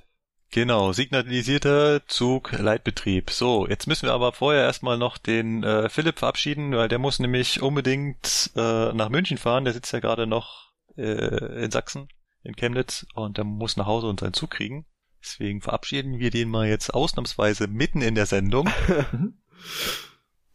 ja, dann viel Spaß noch, ne? Ja, Philipp, mach's gut. Wir hören uns beim nächsten Mal in der nächsten Tschüss. Folge. Ciao. Tschüss. Doch, da war der Philipp weg. Gut, kommen wir zum signalisierten Zugleitbetrieb. Das ist, ich hatte da ja ganz andere Vorstellungen von. Ich dachte, das wäre irgendwas, äh, irgendwas von früher. So so von ganz früher halt, so wo wir noch nicht so richtig Signale und so hatten, wo man nur so auf Zuruf gefahren ist und oder irgendwie so Tokens sich zugesteckt hat, um fahren zu können. Ich dachte, das wäre irgendwie noch von dazu übrig geblieben. Aber nein, signalisierter Zugleitbetrieb ist eine Sparmaßnahme. Also alles, was bei der Bahn in neuerer Zeit entwickelt wurde, ist eigentlich eine Sparmaßnahme. Das ist jetzt nichts ist, Neues. Es ist grausam. Es war ähm, Ende der 80er Jahre, waren halt viele Strecken vom, von der Stilllegung bedroht, weil sie zu teuer waren, weil Philipp zu, äh, weil Philipp, weil Kevin zu viel Geld wollte. Was? Genau. Ich? Kevin ja, wollte zu viel ja, Geld. Du wolltest zu viel Geld. Am Beispiel der Strecke ne, nach Füssen, das wäre das zum Beispiel, da gab es also x kleine Bahnhöfe, wo überall ein kleiner Kevin gesessen hat und jedes Mal die Züge da durchgewunken hat. Mit ja. Signalen übrigens, mit allen top ausgestattet und es hat halt Schweinegeld gekostet. Aber nicht nur der Kevin hat Geld gekostet, sondern auch die Signale und so haben alle Geld gekostet. Und dann stand man damals vor dem Punkt, ob man die Strecke jetzt stilllegt und durch Busse ersetzt oder ob man sich da was Neues einfallen lässt. Und das Neue ist halt signalisierter Zugleitbetrieb. Und die Idee dahinter ist, dass man alles das, was der Kevin macht, das kann doch der Lokführer auch mitmachen. Also Lokführer, den braucht man, der muss den Zug fahren. Bislang braucht man den zumindest noch. Aber den Kevin, den kann man noch einsparen. Und wenn man schon dabei ist, dann kann man die Signale und so doch auch gleich alles noch weg. Mhm. Dann kommt man vielleicht zu einem Preis, wo man die Strecke betreiben kann. Und da ist der signalisierte zu, da ist der signalisierte Zugleitbetrieb rausbekommen, der 1989 in Füssen begann. Und der hat so eine kleine Besonderheit, und zwar schießen wir damit Pistolen. Ich habe hier so einen äh, Beitrag aus dem Eisenbahnkurier, und der titelt, wenn der Lokführer zur Pistole greift. Was es mit den Pistolen auf sich hat, werden wir gleich noch erklären. Fangen wir mal ganz von vorne an. Auf dieser Strecke gibt es nur, nur, nur ganz wenige Signale. Es gibt keine Vorsignale. So gut wie alle Weichen sind Rückfallweichen. Rückfallweichen sind quasi Weichen, die man, wenn man drüber fährt, fährt man sie wieder, fährt man sie auf. Also wenn man stumpf aus einer Richtung drüber fährt, fährt man sie auf und hinter einem schnallt die wieder zurück. Und es sorgt dafür, dass man in einem Überholbahnhof quasi immer, der Zug, der aus einer Richtung kommt, fährt halt immer links und aus der anderen Richtung fährt er auch immer links. So kommen die immer aneinander vorbei und schon brauche ich keinen Fahrdienstleiter mehr, der mir Weichen stellt. Das habe ich also schon mal abgestellt. Ich habe mir einen Weichenmotor gespart und ich habe mir den Fahrdienstleiter gespart, der, den, der die Weiche stellen muss. Jetzt habe ich noch das Problem mit den Signalen. Das macht man folgendermaßen. Da gibt's wie gesagt diese Pistolen, das sind Infrarotsender. Und an den Bahnhöfen gibt es so Infrarotempfänger und wenn ich mir das Signal stellen will, dann schieße ich mit dieser kleinen gelben Pistole ein Infrarotsignal zu den Empfänger und dann weiß der, ah, der Lokführer will jetzt losfahren, dann muss er mir das Signal stellen. Das ist der Hintergrund hinter den Pistolen. Und natürlich darf ich das nicht einfach so. Da passt zum einen noch die Technik drauf auf, dass ich kein, keine, ähm, keine Strecke mir freischieße, wo noch ein Zug fährt. Und da passt auch noch ein Zugleiter drauf auf. Und da haben wir doch noch einen Kevin. Der heißt nur nicht mehr Fahrdienstleiter, sondern haben sie Zugleiter getauft. Und der passt halt auf die ganze Strecke auf. Und zwar macht er das mit speziellen, äh, mit einer speziellen Kommunikation. Und zwar muss ich, wenn ich in diese Zugleitbetriebsstrecke einfahren will, muss ich den Zugleiter einmal fragen, ob ich fahren darf. Das heißt dann so was wie zum Beispiel Zug 42, 72, äh, nee, darf Zug 42, 72 fahren. Und dann sagt der, ja, Zug 72, 42, 72 darf bis, und dann nennt er mir den Bahnhof, bis wohin der fahr, bis wohin ich fahren darf, fahren. Das bestätige ich ihm dann, mit äh, dem ich das wiederhole, dann sagt er richtig. Und dann darf ich mir quasi das Signal freischießen bis dahin und fahre bis dahin. Das ist im groben der signalisierte Zugleitbetrieb. Dann gibt es noch eine Besonderheit, weil man hat sich nämlich noch was gespart.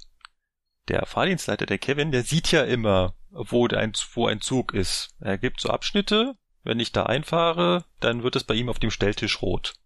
Das funktioniert meistens mit sogenannten Achszählern. Das heißt, da wird einfach äh, die Achsen, die reinfahren, gezählt und wenn sie wieder aus dem Abschnitt rausfahren, werden sie auch wieder rausgezählt und wenn die es wieder bei Null angekommen ist, ist die Strecke wieder frei.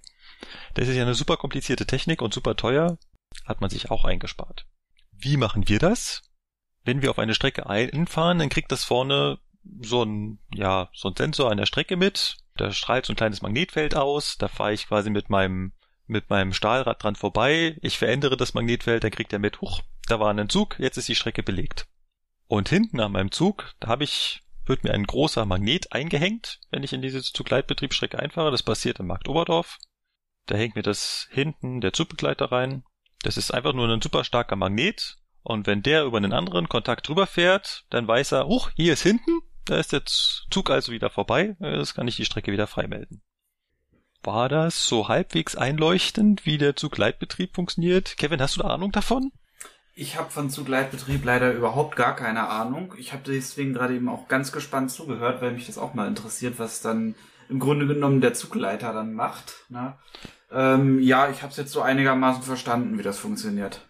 Also der Zugleiter macht wirklich nichts weiter, als diese Zugmeldungen abgeben und sie in sein Buch eintragen. Im Prinzip weiß der gar nicht, wo der Zug ist. Mhm. Okay, ja, das ist. Das ja haben sie irgendwann mal nachgerüstet, dass er, er hat jetzt Lämpchen, wo er zwischen den Bahnhöfen sieht oder in den Bahnhofsgleisen, da leuchtet das bei ihm rot auf. Er darf sich da aber auch nicht drauf verlassen. Mhm, Es ist okay. für ihn nur eine, eine Arbeitshilfe. Ah, okay. Ja, das Im ist Prinzip- ja. Prinzip funktioniert das wirklich so, der, der, der hatte so ein spezielles Büchlein, wo er einträgt, welchen Zug er die Fahrerlaubnis erteilt hat. Und wenn ich ähm, dort angekommen bin, bis wohin er mir die Fahrerlaubnis erteilt hat, dann muss ich ihn auch wieder anrufen und sagen, Zug 42, 72 hält in, wo ich halt angekommen bin, und dann weiß er, aha, der Zug ist da, also ist die Strecke dahinter jetzt wieder leer. Hm, okay. So funktioniert das. Ja, das ist. Wobei man sich ja dann im Grunde genommen in erster Linie das Stellwerk gespart hat. Ja, man hat sich das Stellwerk gespart. Damals, es hätte natürlich auch die Möglichkeit gegeben, so ferngesteuerte Stellwerke da einzubauen, aber auch die Technik war halt vor allem damals extrem teuer. Naja, also Stellwerkstechnik ist auch heute noch extrem teuer. Ne? Ja, Also- das hat man halt alles, alles eingespart. Ja. Wie gesagt, es gibt auch keine Vorsignale. Es gibt natürlich Signale an der Strecke, die wir schon erwähnt. Und die Vorsignalisierung funktioniert durch alleinstehende NE2-Tafeln. Das heißt, das ist so, als wenn ich quasi immer halt erwarten annehme. Ich fahre da immer dran vorbei, muss immer quittieren, wachsam quittieren und muss dann davon ausgehen, das nächste Hauptsignal steht auf Halt und erst wenn ich dann sehe, dass es ein grünes Lichtlein zeigt, kann ich weiterfahren. Die Bauform der Signale ist auch extrem vereinfacht. Also sie können halt nur grün und rot zeigen und haben auch einen extrem vereinfachten Signalschirm. Ach so, okay. Die sind also, also es ist ein ganz normales äh, HV-System, aber die Bauform ist äh, gänzlich anders. Ja, okay. Das ist ja, das ist ja schon eine spannende Geschichte. Definitiv. Und Bahnübergänge haben wir da auch. Und das Lustige ist, davon hat der Fahrdienstleiter überhaupt gar keine Ahnung. Also er hat nicht mehr so wie du ein Lämpchen, das aufleuchtet, wenn es gestört ist. Er weiß davon gar nichts. Wenn wir dann so einen Bahnübergang haben, der gestört ist, dann geht das entsprechende Signal davor halt nicht auf Fahrt, Mhm. aber keiner weiß warum.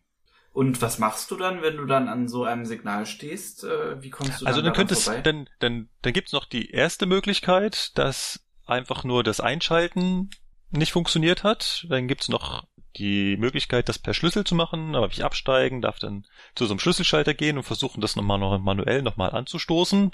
Wenn das nicht funktioniert, dann gibt's die kleine Kuriosität, dann kriege ich einen Befehl für alle Möglichkeiten, was jetzt schiefgegangen sein könnte. Warum das Signal nicht auf Fahrt geht. Also ich kriege das mit einem Befehl für die Fahrt am haltzeigenden Signal vorbei, dass der Bahnübergang womöglich zu sein kann, äh, offen sein kann, oder auch, dass da noch ein Zug drin steht, weil es könnte ja auch sein, äh, als Grund dafür, dass das Signal nicht auf Fahrt geht. Ach so, also einfach gesagt, musst du dann, äh, darfst du dann am haltzeigenden Signal vorbeifahren, musst den Bahnübergang sichern Und das und Ganze auf Sicht. fahren. Ja, Genau. okay. Genau, weil keiner weiß, was jetzt nicht funktioniert hat. Ach so. Und ähm, wenn irgendwo was auf Störung geht, dann ist auch sofort der Signaltechniker in sein Auto und muss rausfahren. Ja, das kann ich mir vorstellen. Signalisierter Zugleitbetrieb. Tja, ganz klasse. Also wie ich sag, ich habe davon auch keine Ahnung, deswegen kann ich auch gar nichts dazu sagen. Ja, Äh, gibt's, gibt, gibt es hier im Norden, glaube ich nicht. Ich kenne keine Strecke, wo es das jetzt geben könnte. Weiß nicht, in Bayern gibt's mehrere. Lengries Tegernsee ist irgendwie da unten noch eins und Äh, Krumbach haben wir auch noch eine. Aber auch unterschiedliche Bauformen. Also es gibt auch noch unterschiedliche Bauformen davon. ja, irgendwie sowas. Aber hier oben Mit Zugschlusssender und ohne und äh, Also ich weiß, dass es hier noch welche gibt, äh, da fährt man aber nur mit Güterzügen lang.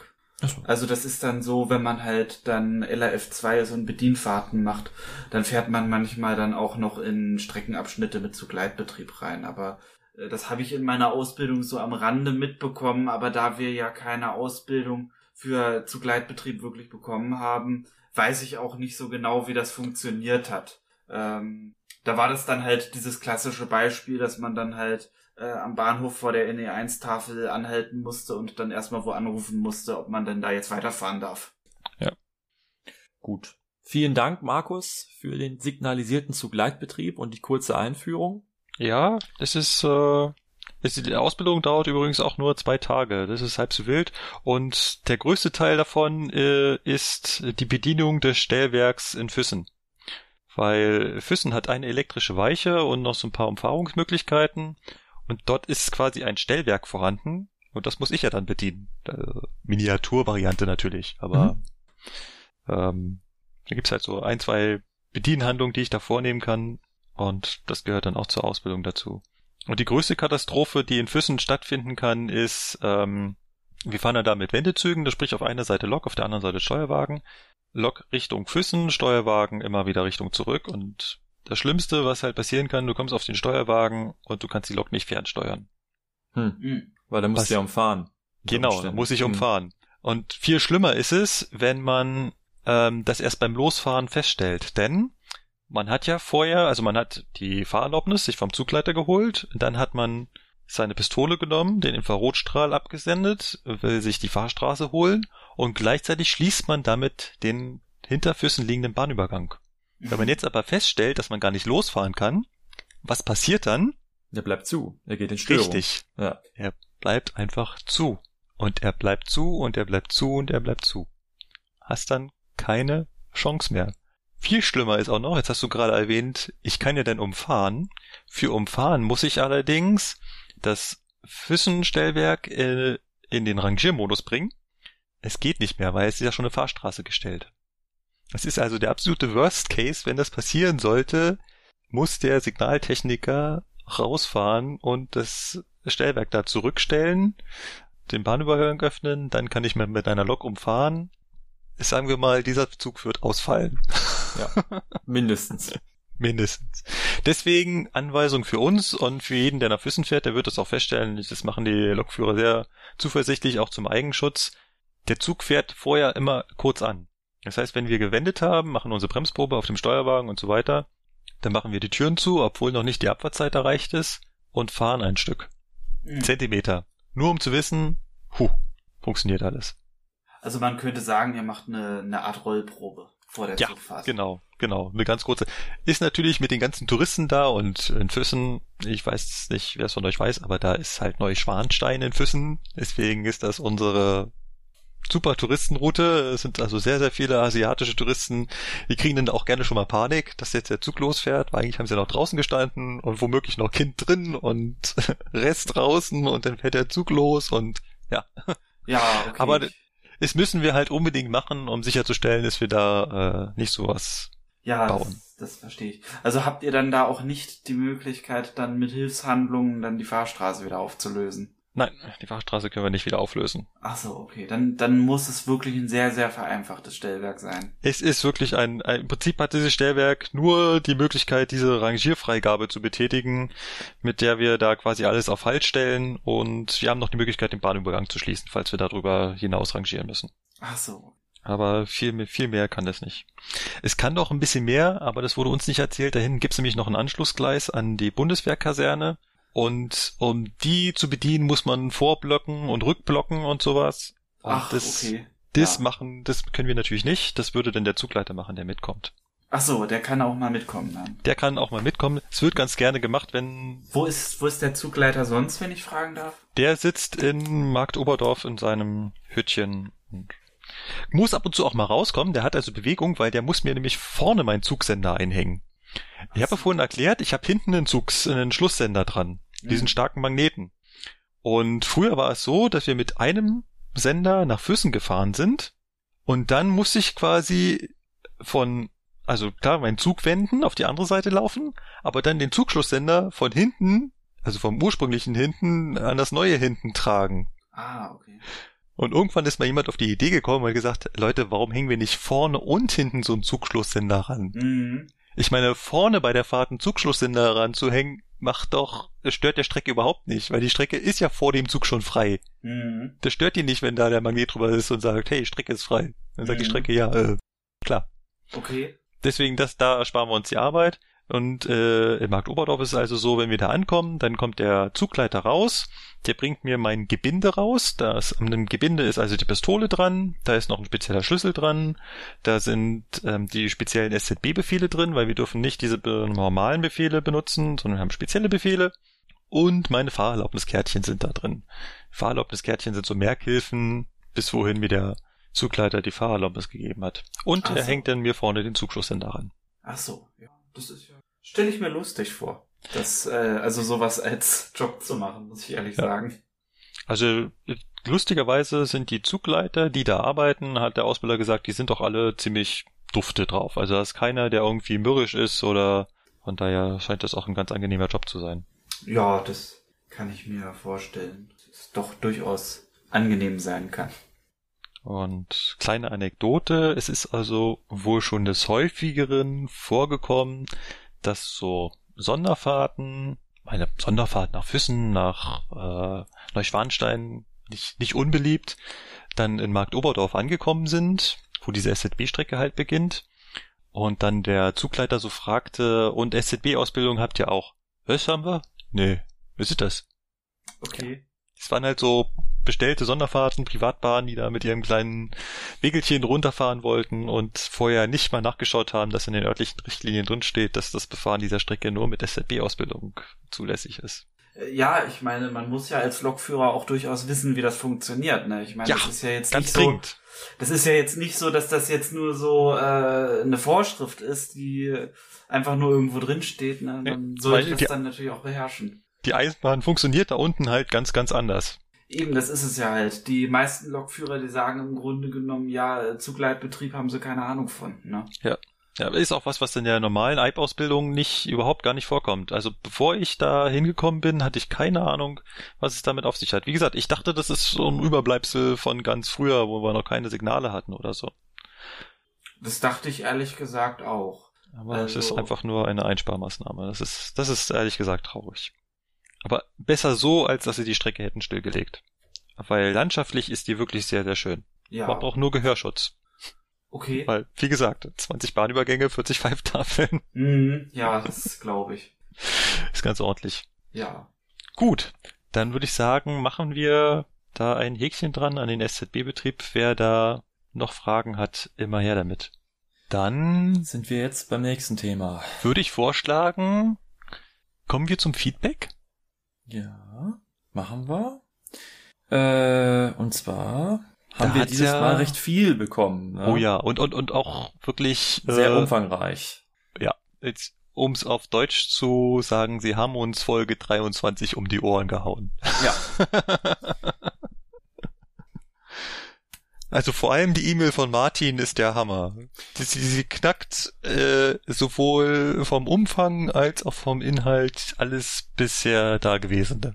Genau, also äh, ist äh, sehr ausführlich, sehr detailliert. Ja, auch noch super ausgearbeitet und mit Quellenangaben dazu. Also äh, ich habe einen ganzen Nachmittag da gesessen, um nur die die die E-Mail durchzuarbeiten. Es ist es ist wirklich der Hammer. Ähm, ich, Ich, würde sie auch gerne veröffentlichen. Ich habe ihn auch gefragt, aber er hat darauf leider nicht, nicht geantwortet, ob ich die E-Mail veröffentlichen darf. Deswegen würde ich vorschlagen, sprechen wir nur so ein, zwei, drei Themen von dem, was er angemerkt hat, an. wa- wa- was möchtest du ansprechen? Also zum Beispiel das, was mir auch aufgefallen ist ähm, während dem Schreiben der Shownotes, ist, dass wir letztes Mal Müll über die Scharko erzählt haben. Zwar haben wir gesagt, die hält nicht so viel aus wie eine Schraubenkupplung.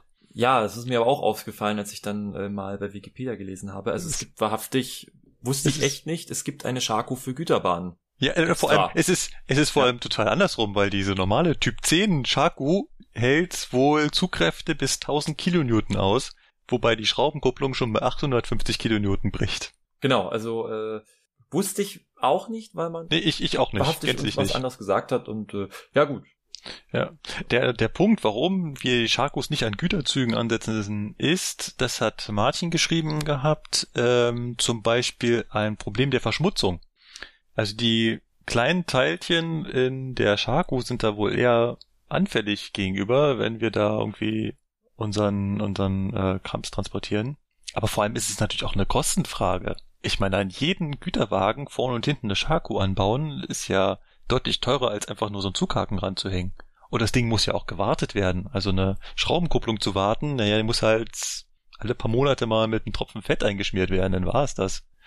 Wenn so eine Scharko ge gewartet wird, das, da ist so ein Mitarbeiter einen halben Tag mit beschäftigt, die auseinander und zusammenzubauen. Und, und ist halt erstmal im ersteren Sinne auch nur untereinander kuppelbar, ne? Also weil Ja. du hast ja, keine, keine Möglichkeit, da jetzt einen Zughaken dran zu bauen und zu sagen, ich mache jetzt Ja. einen Adapter. Ob es das gibt, keine Ahnung. Es gibt ja diese Notkupplungen für zum Züge abschleppen und sowas. Ja. Ähm, ob man die jetzt dann allerdings dann auch benutzen will für einen Regelbetrieb, ich weiß es nicht. Ich kenne sie nur Ja, zum Abschleppen. Also so Äh, wie ich, Kuppelwagen. Genau, diese Kuppelwagen gibt's, die man dazwischen hängen kann. Da hast du vorne einen, äh, einen normalen Zug, also Zughaken und so und hinten halt eine Scharfenbergkupplung. Aber ja, man macht es nicht. Also ich, wie gesagt, ich, ich kenne es nicht. Ich habe es noch nie gesehen, dass es jetzt benutzt. Ich kann, es gibt sicher Güterbahnen, wo das benutzt wird. Ja, Keine ja, Frage. er hatte es geschrieben, dass es irgendwann schon mal im Testbetrieb war, aber es ist, was sich so ein bisschen mehr durchgesetzt hat, sind ja diese AKs. Diese automatischen Kupplungen, die etwas robuster aussehen, die wahrscheinlich etwas billiger sitz, äh, etwas billiger sind und nicht so verschmutzungsanfällig. Aber äh, es hat sich auch nicht europaweit durchgesetzt, sondern nur bei speziellen Zügen. Scharfenbergkupplung. Genau. Was hat er noch? Ähm, er hat uns auch das Gewicht der Schraubenkupplung geschrieben. Ja. Und zwar sagt er, dass das laut Vorschrift genau maximal 36 Kilogramm betragen darf. Also in der TSI ist das wohl vorgeschrieben als Gewichtsgrenze und voraussichtlich wird es wohl auch da irgendwo in dem Bereich sein, weil man will natürlich die maximale Haltbarkeit da ausnutzen. So seine Argumentation. Den nächsten Fauxpas, den er uns ankreidet, ist die Kupplungshöhe. Genau. Ähm, es ging darum, ob man die Triebzüge untereinander kuppeln könne. Also zum Beispiel 423 und Baureihe 440 oder Baureihe 440 und ICE. Dass das elektrisch nicht geht, darüber sind wir uns alle einig. Mhm. Die haben oft ihre E-Kontakte ganz woanders, die E-Kontakte sehen anders aus. Aber rein mechanisch hatten wir darüber philosophiert, ob das gehen würde, und da meintest du, das ginge nicht, weil die sind unterschiedlich hoch. Da, Ähm, haben, bei- da hat nicht nur Martin uns geschrieben, sondern auch noch, äh, warte, warte, warte, wer hat's Philipp. noch? Der, genau, Philipp. der Philipp hat's uns, hat, hat uns auch geschrieben und meinte, dass das äh, Schwachsinn sei. Und zwar mit der Argumentation, dass man all diese Züge ja auch mit einer Not- oder Übergangskupplung abschleppen kann. Und dementsprechend müsse die Shaku ja immer auf Höhe des Zughakens sein. Also immer gleich hoch. hm. Patrick, was sagst du zu deiner Verteidigung? ähm, ich weiß es ehrlich gesagt nicht, muss ich dir ehrlich Ja. sagen. Wir haben angefangen nachzumessen. Wir sind leider noch nicht ganz fertig. Wir haben aber schon 440, 423 und 420. 440 und 423 sind wirklich exakt genauso hoch. Mhm. Und der 420 ist ein wenig höher. Das war ein Unterschied von so 8 Zentimetern oder sowas. Aber auch die schleppen wir schon untereinander ab. Das heißt, der 423 hat schon den 420 abgeschleppt. Genau, das weiß ich auch, dass es das gibt. Ja. So, genau. Der 420 hatte 123 und der 423 hatte 116. Dementsprechend sind es 7 Zentimeter Unterschied. Und diese 7 Zentimeter scheinen nicht so ausschlaggebend zu sein, dass sie das nicht selbst kompensiert. Das würde also funktionieren. Ich wage zu behaupten, dass auch die ICEs, wenn sie unterschiedlich hoch sind, maximal nur so unterschiedlich hoch sind, dass die Sharkus das untereinander kompensieren könnten. Aber Wahrscheinlich. Gehe ich Wir- auch von aus. Ich, wir äh, messen nach. Muss jetzt muss zu meiner Verteidigung zugeben, ich wollte gerne einen ICE ausmessen, nur die ICEs sind irgendwie diese Woche alle immer so schnell entschwunden gewesen bei uns hier auf dem Rang- Rangierbahnhof, äh, dass ich gar nicht dazu gekommen bin, mit dem Zollstock hinterher zu laufen. Sie, sie lassen sich halt nicht gerne auf die Shaku schauen. Nee, sie lassen sich nicht gerne, also also sie- das lassen sie sich nicht entlocken. Das ist schon äh, schwierig. Ja. Das Argument mit der Not- oder Übergangskupplung finde ich auch so ein bisschen, hinkt so ein bisschen, weil du kannst die jeweils noch so ein bisschen verstellen. Außerdem haben die meisten Triebzüge ihre auch noch dabei. Das heißt, wenn sie unterschiedlich hoch wären, könnten sie das ja mit ihrer eigenen Kupplung kompensieren. Also ich fahre mit dem 440 immer meine Übergangskupplung mit. Genau, 401, 402, 403, 411, also alle ICEs, die haben die auch alle dabei. Die einzige Ausnahme sind eigentlich die Baureihen 425, 423, die haben die nicht dabei. Das sind halt S-Bahn-Baureihen, da sagt man, die bleiben immer an einem Standort. Da reicht es, wenn das zugehörige BW quasi die Kupplung griffbereit hat. Genau. Äh, Bei der Kupplungshöhe, warum es da leichte Unterschiede auch geben kann, kann natürlich auch schlicht den Grund haben, dass der 440 und der 423 und so weiter ja auch alle diese, äh, die haben ja auch alle Luftfedern. Ja, Ne? stimmt. Und Vielleicht haben die da gehen auch natürlich je nach. Beladungszustand Stückchen hoch, Stückchen runter. Also, also das, äh, also die, die mögen schon alle immer auf eine gleiche Höhe ausgleichen, ja, aber vielleicht so ganz klar, keine Ahnung, aber ob das jetzt fünf Zentimeter sind, eher nicht. Also ich weiß es nicht. Ist, Ja. Äh, ja. Wir reichen das auf jeden Fall mit dem ICE noch nach, dann messen wir auch noch mal und dann schauen wir, wie hoch die sind. Ich würde es ja gerne auch ausprobieren, mit dem 440 mal den 43, äh, mit dem 440 mal auf den ICE kuppeln. Das äh, wird mir wohl nur keiner erlauben. Also ich könnte natürlich mal nachmessen bei unserem, äh, wir haben ja extra so einen Wagen mit so einer Notkupplung dran, ne? Und da könnte ich mal nachmessen, wie hoch die jetzt eingebaut ist. Mit der kannst du auch wunderbar ein ICE kuppeln, weil das machen wir ja auch öfters. Ähm, Das wow. wäre auch mal eine Variante. Wäre mal eine Variante. Ja, aber wie gesagt, zum Waschen bin ich auch nicht gekommen. Weil die wollen auch nicht gewaschen werden, die ICEs. Die hauen auch so schnell wieder ab und dann, nee, wir sind fertig, wir sind sauber, wir wollen nicht. Die waren auch alle sauber. Dann, ja. Aber das ist eine andere Geschichte. Dann ist dem Martin noch was aufgefallen, ein kleiner Fauxpas von mir. Und zwar habe ich behauptet, die EP-Leitung wäre vierpolig. Nee, das habe ich gesagt. Echt? Du hast das gesagt. Ah, Schon aber wieder du. ja, aber die ersten, die ersten EP-Leitungen, die waren auch vierpolig, angeblich. Steht bei Wikipedia drin. Ich laufe auch jedes Mal an dem Kabel vorbei und sehe da halt vier Pole dran. Nur jetzt, wo er das geschrieben hat, dass das neunpolig sein soll, habe ich mir das Kabel mal dann genauer angeschaut und dann sieht man tatsächlich noch fünf ganz kleine Pole daneben. Ah, okay. Das ist, ich habe auch damals nur diese vier gesehen. Okay. Man sieht halt vier große, dicke und so, ja, ist halt vierpolig. Aber dass dann auch vier, fünf kleine daneben sind. Aber jetzt äh, wissen wir, es ist neunpolig. Man lernt nicht aus. Genau. Na gut. Was er auch noch erwähnt hat, ist, wir haben natürlich von der, äh, vom, beim EP-Kabel ein bisschen vergessen zu erwähnen, dass darüber natürlich auch die NBÜ läuft. Und die NBÜ vor allem der ausschlaggebende Punkt ist, warum man dieses Kabel einsetzt. Und es wird auch bei Regio eingesetzt. Und zwar alle, die durch spezielle Tunnel fahren, sprich durch NBÜ-Abschnitte, brauchen zwangsweise dieses Kabel. Ja, ja, klar, das ist logisch. Ja, ich glaube, das ist etwas untergegangen. So. Oh, so grob war es das erstmal. Ja, er meinte noch, die Verwendung bei von EP an Güterzügen ist schon lange Geschichte. Das gibt's nicht mehr. Wie gesagt, das ist, das kommt in der Richtlinie noch vor. Ich weiß es nicht, ob es gemacht wird und das haben wir auch so Bis, gesagt. bis, bis 2013 soll es das so gegeben haben. Seit, seitdem nicht mehr. Wie gesagt, ich weiß es nicht und ähm, Ja. ja, haben wir auch so gesagt. Gut, dann haben wir. Oh, jetzt habe ich den Namen gar nicht rauskopiert. Warte. Ich suche den Namen, du liest die nächste. Thema WTB. Ja. Wire Train Bus, ja. Ähm, Im Wagenzugsektor einfach immer noch, wenn auch nicht mehr so lange, aber immer noch Zukunftsmusik an vielen Stellen. ja. Aber wir haben es vergessen zu erwähnen. Ja. Ach, Modern, das ist der Philipp, das ist ja gleich von dem da drunter. Ja, ja. Ah, das, das ähm, war auch der Philipp. Und moderne, mo- ganz modern ist jetzt dieser WTB, dieser Wire Train Bus, ähm, auch der, ich habe mich mal so ein bisschen schlau gelesen, also auch die, die Metropolitan haben sowas in der Art, da gehen sie halt über die ähm, äh, IS-Leitung, die ähm, die äh, FIS-Wagen, die wir neu haben beim Fernverkehr, also die mit diesen hübschen Displays und so weiter, die haben das auch über die IS-Leitung gelöst. Und bei den ganz neuen Zügen ist das jetzt ganz witzig, da gibt's nämlich diese gelben Dosen, die haben nicht mehr diese weißen mit rotem Strich. Und diese gelben Dosen, das ist im Grunde, wenn ich das richtig gelesen habe, sowas wie ein Ethernet-Port, also so ein ganz normaler, so, so ähnlich soll das wohl sein. Ist auch alles Zukunftsmusik. Wir haben es Ja. einmal jetzt gesehen, wir haben es kurz angesprochen. Diese Wagen kommen im Fernverkehr frühestens Ende des Jahres, Anfang nächsten Jahres. Und ähm, ich weiß jetzt nicht, ob es bei Regio benutzt wird. Baureihe 245 hat es wohl. Die 245 hat Ja. es definitiv. Da haben wir nicht nur die Dosen, sondern auch die äh, passenden Kabel dazu, aber wir haben halt keine Wagen, Vielleicht die das irgendwie könnten. wie sehen die aus? Hast du mal Äh, so vom Anschluss her sehen die sehr Ethernet-mäßig aus oder Ja. wie so ein übergroßes USB-Kabel, ja. Äh, Äh, also es sehr, sehr diffiziler als die alle anderen Leitungen. Äh, Es wurde schon kritisiert, also es gibt da schon Leute, die sagen, äh, das wird sich wohl nicht lange halten bei den Rangierern, weil die sind jetzt nun nicht unbedingt dafür bekannt, das Ganze mit Glacé-Handschuhen anzupacken. Da Ja. nehme ich mich nicht aus. Weiß nicht, ja, wie gesagt, bisher weiß ich nirgendwo, wo das eingesetzt wird, weil ich, das müssten ja auch schon die neuesten Dostos sein, die sowas unterstützen. Das, was jetzt der Fernverkehr anschafft, das wird es dann wohl können, dann könnte ich dann auch meine 245 davor hängen.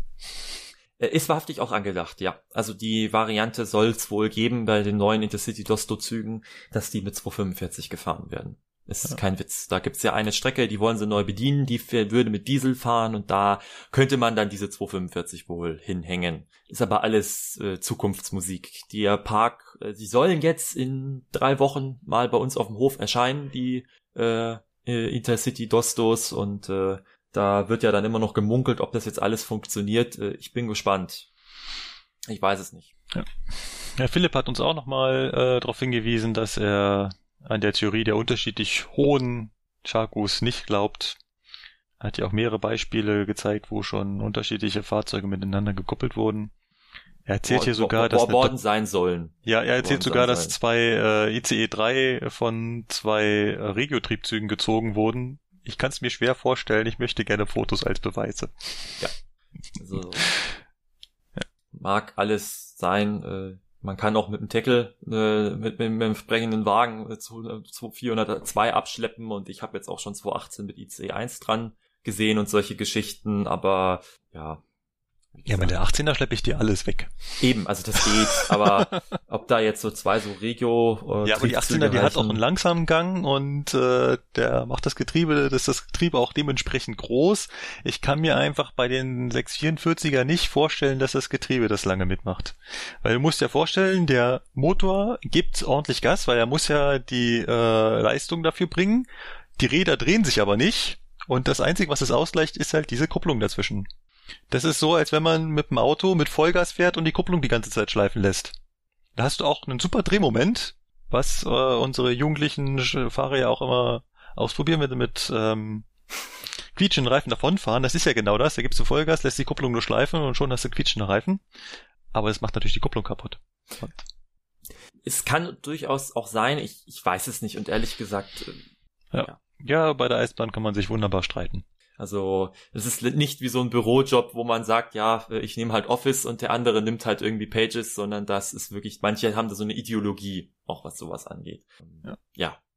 Äh, auch hier nochmal eine Geschichte, es geht ja hier um diese 120er, habe ich hier noch gelesen. Mhm, in der Mail von Martin. Ge nee, das hier Nee. äh, mit der, mit der, auch der, der, der, der, der Philipp ist darauf eingegangen. Ähm, ja, die fahren wohl in NRW, sie fahren wohl auch in Rostock und äh, ja, sie werden wohl auch dort nicht mehr lange Ah. fahren. Ah, das meinst du. Was haben wir noch? Also, Also- bei Ma äh, in der Mail von Martin waren noch viel, viel mehr Punkte. Das, das schaffen wir nicht alles. Da hoffe ich, dass ich ihm jetzt äh, nichts Böses tue, wenn ich da jetzt nur die Hälfte der Themen rausgenommen habe. Wir haben allerdings auch noch ganz allgemeines Feedback bekommen. Ja. Und zwar vom Lukas. Er schreibt, Hallo Ipes on Air Team. Ich hätte hier mal einen Themenvorschlag, der sowohl TF als auch Fahrdienstleiter betrifft. Mich würde es echt interessieren, was ihr von der zunehmenden Zentralisierung der Stellwerke haltet. Es werden ja immer mehr örtliche Stellwerke und Posten aufgegeben und an deren Stelle ESTWs gebaut. Ich selbst wohne in Bad Honnef an der rechten Rheinschiene und habe Ja. Diesen Prozess auch bei uns miterlebt. Vielleicht könnt ihr ja den Kevin als Fahrdienstleiter auch in die Runde mit einladen. Wäre jetzt auch mal interessant, mal die Meinung des Fahrdienstleiters zu dem Thema zu hören. Lieber Lukas, genau das haben wir getan. Wir haben den Kevin mit in die Runde eingeladen. Ja, genau. Ähm, meine Meinung zu dem Thema äh, Zentralisierung, Zentralen. Ja, es ist im Grunde genommen so, äh, dass natürlich, äh, man muss ja sagen, diese Stellwerke, diese örtlichen Stellwerke, das ist Technik aus den 60er Jahren, die, die kommt halt auch irgendwann natürlich in die Jahre. Ne? Und natürlich muss man sich dann irgendwann äh, für neue Techniken entscheiden und das Ganze mal ähm, restaurieren, das Ganze. Ja, es ist natürlich so, ob man das jetzt dann alles in einer Zentrale sammeln muss, ja, äh, darüber streiten die Geister. Ne? Jetzt zur Zeit bin ich ja draußen ähm, auf örtlichen Stellwerken mit äh, Relaistechnik. Da fühle ich mich auch ganz wohl, das macht auch sehr viel Spaß. Allerdings im Februar äh, geht's dann für mich in die Betriebszentrale. Und ja, da werde ich dann auch ein ESTW-Stellwerk bedienen. Ja, es ist ja ein schwieriges Thema dazu, eine wirkliche Meinungsbildung zu haben. Ich habe allerdings auch schon davon gehört, dass es Planungen geben soll, E ESTW-Stellwerke auch draußen zu bauen. Also, dass diese dann nicht unbedingt in der Betriebszentrale, also in einer Betriebszentrale stehen. Ja.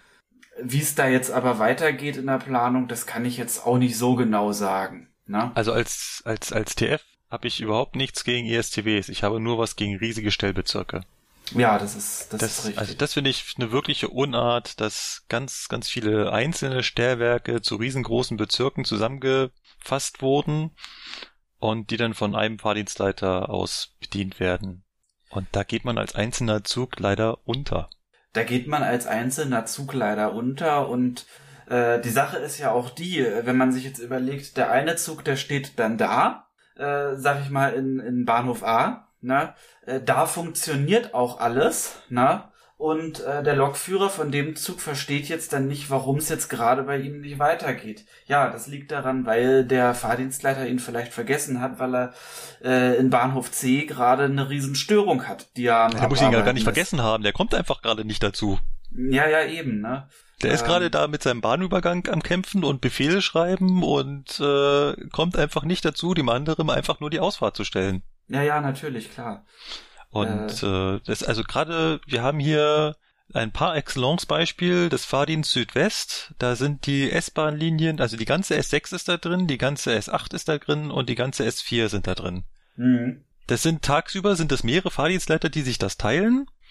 Und gerade zu den Abend- oder Nachtstunden werden das halt immer weniger. Ich weiß nicht, auf wie viel das reduziert wird, da stecke ich leider nicht drin. Aber es ist mir schon des Öfteren zu meinen S-Bahn-Zeiten passiert, dass sie mich nicht sehen. Und wenn Ja, ich dann klar. anrufe und sagen, ach gut, dass du anrufst, äh, ich sehe dich nicht. Also, ihr habt dich gerade nicht auf dem Schirm gehabt. Naja, klar, das äh, kann Und- natürlich alles. Da hat man dann halt jemanden mal nicht auf dem Schirm, ne? Weil wenn dann halt, wie gesagt, irgendwo die Störung ist, dann Ja. ist man halt gerade mit dem Gedanken da. Ne? Ja. Das muss man, das ist auch eine riesen Herausforderung, das dann hinzukriegen, dass dann an anderer Stelle der Regelbetrieb weiterläuft. Ne? Aber es sind halt dann, ja, alles auch nur Menschen und das, äh, ja, ist wirklich natürlich ein Problem. Weil diese, die Technik, die nimmt einem dann natürlich im Regelbetrieb viel ab. ne? Sehr viel. Also im Extremfall kannst du ja als ESTW-Fahrdienstleiter zugucken, weil die Automatik ist für alle Züge vorprogrammiert und stellt alle Fahrwege so, wie es sein soll. Du brauchst quasi nichts machen. Das, äh, ja, ich sag mal so, ich selber habe ja noch keine ESTW-Ausbildung, deswegen kann ich es nicht so genau sagen, aber gehört habe ich es auch so. Ich will jetzt da nur nicht Kollegen von mir irgendwie äh, in den Rücken fallen und das war hier jetzt dann ganz Nee, nee, das ist ja noch nichts Böses, ist ja noch nichts Böses gemeint. Also, der Punkt ist nur, äh, dass auf diese Art und Weise natürlich ich immer sagen kann, ich kann die Be Stellbezirke unendlich groß machen, weil solange der Fahrdienstleiter ja nix nur zuguckt, da kann der auch ganz Bayern zugucken. Mhm, naja, klar. Ist nur der Punkt, wenn dann zwei, drei Züge gleichzeitig ein Problem haben, dann ist einer zu wenig. Ja, eben, ne, das ist halt dann immer das Problem, ne? Also ich meine, wenn man sich jetzt halt vorstellt, ne, dann äh, wie bei dem äh, Fahrdienstleiter mit den drei S-Bahn-Linien, ne, dann äh, hast du auf einer Linie eine Störung, ne, das funktioniert dann auch noch, dann macht einer die Störung von den beiden Fahrdienstleitern, die da sind, und der andere Ja. macht den Regelbetrieb weiter. Ja. Ne, dann ist auf der zweiten Linie auch noch die Störung. Ne? Dann haben beide eine Störung abzuarbeiten und die dritte Linie, wo eigentlich der Regelbetrieb noch laufen müsste, äh, Der leidet ja, dann darunter. da, der leidet dann darunter, weil natürlich äh, unsere Vorschrift uns auch aussagt, wenn eine Störung da ist, dann muss ich natürlich die automatische Zuglenkung ausschalten. Ne? Mhm. Also dann muss ich ja den Regelbetrieb auch noch manuell machen. Ne? Ja. Also ESDWs finde ich ganz toll. Natürlich muss man die alte Technik dringendst überholen. Also es gibt so einige Stellwerke, die, dass die noch zusammenhalten, ist auch nur zu verdanken, dass wahrscheinlich da noch einige Mitarbeiter dabei sind, die da ihr Bestes drin geben. Mhm. Aber da fehlt's an, das stand auch schon in den Zeitungen, da fehlt's an Ersatzteilen. Die kriegen die Technik aus den 60er Jahren nicht mehr zusammen. Ist auch, Die, die, ist die Hersteller gibt's teilweise nicht mehr. Ja, es Also- ist vieles nicht mehr bestellbar. Also äh, nochmal ganz kurzer Schwung zu den Bahnübergängen. Äh, wenn wir unsere Bahnübergangsstörungen haben, ich höre das ganz oft, ne, dann ist meinetwegen was mit den Kontakten nicht in Ordnung und dann bekommt man als Fahrdienstleiter von den Technikern gesagt, ja, äh, müssen wir jetzt erstmal gucken, wo wir was Neues herkriegen, ne? Ja. Weil Also- äh, da muss dann eventuell ganz ausgetauscht werden oder sowas, ne? Also, Ja. dass, dass die Stellwerke modernisiert werden, ist sehr gut. Ich hoffe, dass der Trend, sie alle in einen äh, Bunker, wie wir es ja nennen, zusammenzulegen, gebrochen wurde. Also gefühlt wird's nicht mehr gemacht. ich denke, da findet im Moment auch gerade ein, ein Umdenken statt, weil das Problem ist halt, äh, man hat halt ja die Planung gehabt, äh, ich sag mal in Anführungsstrichen, die ganze Kompetenz an einem Ort zu sammeln. Ne? Man wollte nur drei, vier große ähm, Zentren Man- haben, wo alle drin sitzen, ja, und alles das, fernbedienen. das Problem, was man natürlich hat, ist, dass man das Personal äh, übers Land verteilt hat und eben nicht in der Zentrale. Ne? Und da ist halt auch das Problem, dass halt viele Fahrdienstleiter jetzt nicht dann äh, genau an den einen Punkt wollen. Ne? Ja. Weil wenn es dann halt äh, sozusagen heißt, äh, mein Stellwerk wird jetzt aufgelöst und ich kann jetzt nach Hannover. Äh, gut, das ist jetzt dann für mich eine glückliche Situation, weil von uns aus sind das nur 20 Kilometer. Ne? Äh, aber Ja, manchmal wenn- sind es eben auch 100. Ne? Ja, dann, dann sagt natürlich der Mitarbeiter, der vor Ort arbeitet, ja, ich fahre doch jetzt nicht jeden Tag 100 Kilometer hin und 100 Kilometer zurück zur Arbeit. Ne? Wie, wie das Stellwerk in Garmisch, Partenkirchen, was eines der ersten war, was auf ISTW umgebaut wurde, was von München aus fernbedient wird. Also wenn ich mir vorstelle, als Fahrdienstleiter jeden Tag von Garmisch hoch nach München zu pendeln, Ja, natürlich, klar. Äh, ich meine, wir in Hannover, wir haben ja auch Kiel drin, ne? Kiel. Kiel. Ja, Kiel ist in Hannover. Ja. Oder Hamburg-Harburg. Und von Hannover bis Kiel, das ist ja schon auch eine ganz schöne Strecke, ne? Harburg Ja. ist auch in Hannover. Harburg ist auch Harburg, in ne? Hannover. Ja, ist auch nur zwei Stunden fast. Jeden Tag. Machen noch manche wirklich anscheinend. Gut. Ja. Also ich hoffe, Lukas, wir haben das Thema allumfassend für dich besprochen. Machen wir weiter mit Aul. Aul, unser Stammhörer, ja, AOL. ähm, hat hier eine äh, einen Kommentar. Erstmal hat er unter Folge 23 geschrieben, eine sehr interessante und spannende Folge. Vielen Dank dafür. Er hat viel dazugelernt, das freut uns. Und er hat drei Fragen. Zum einen, wie grüßen wir Gegenzüge?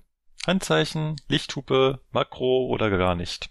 Gibt's da eine Regelung für? Nein, nein, eine Regelung gibt's dafür nicht. Äh, Ich habe gehört, die in, in, in Österreich dürfen nicht mit äh, Lichthupe grüßen. Das weiß ich nicht. Also Österreich ich habe mal gehört, die ganz müssen weit immer weg. das. Ich habe mal gehört, die müssen immer das Führerstandslicht anmachen.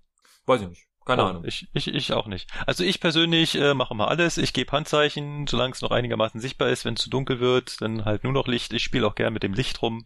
Ich finde, es ist einfach eine, ja, es ist irgendwie eine schöne Tradition, dass man sich gegenseitig als Eisenbahner grüßt. Wir blenden allerdings ab, ne? Also hier nicht Ja, mit Fernlicht. nicht. Wobei ich jetzt auch dazu sagen muss, ganz persönlich, ähm, ich habe es wahrhaftig jetzt schon mal öfters gesehen, bei Privatbahnen ist wahrhaftig dieses Phänomen, also nichts gegen die Privatbahn, ich finde die auch nett und klasse, aber ähm, sie grüßen gern mit Fernlicht. Ganz da muss ich ganz kurz verteidigen.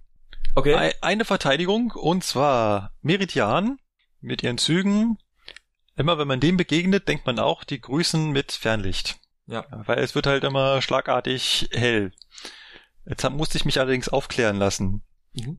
Die fahren die ganze Zeit abgeblendet. Also das, was wir als Abblenden machen zum Grüßen, das, Das ist bei denen ständig. Dauerzustand. Ah, okay. Und jedes Mal, wenn sie uns grüßen, machen die quasi ganz kurz das normale Licht an.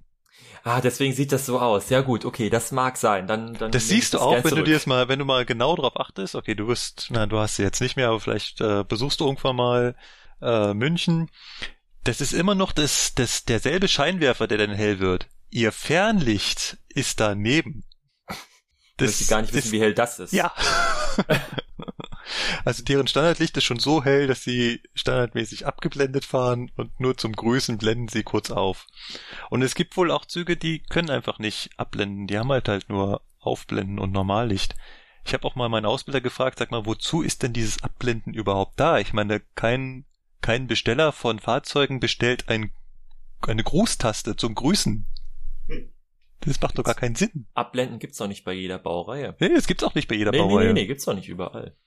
Er meint, für eine Erklärung? Ja, er meinte, es wäre für dichten Nebel gedacht. Dass wenn der Ah. Nebel so dicht ist, dass dein Licht ihn so aufhellen würde, dass du noch weniger siehst. Ja. So kannst du es quasi abdunkeln, dass du immer noch Licht anhast, um gesehen zu werden, Hm. dir selbst aber damit nicht die Licht versperrst. Das Phänomen kenne ich allerdings wahrhaftig, selber auch. Das habe ich beim 423 schon erlebt. Also, dass man wirklich mit abgeblendetem Licht besser gesehen hat, ja. Doch. Wäre eine ich, mögliche hat Sinn.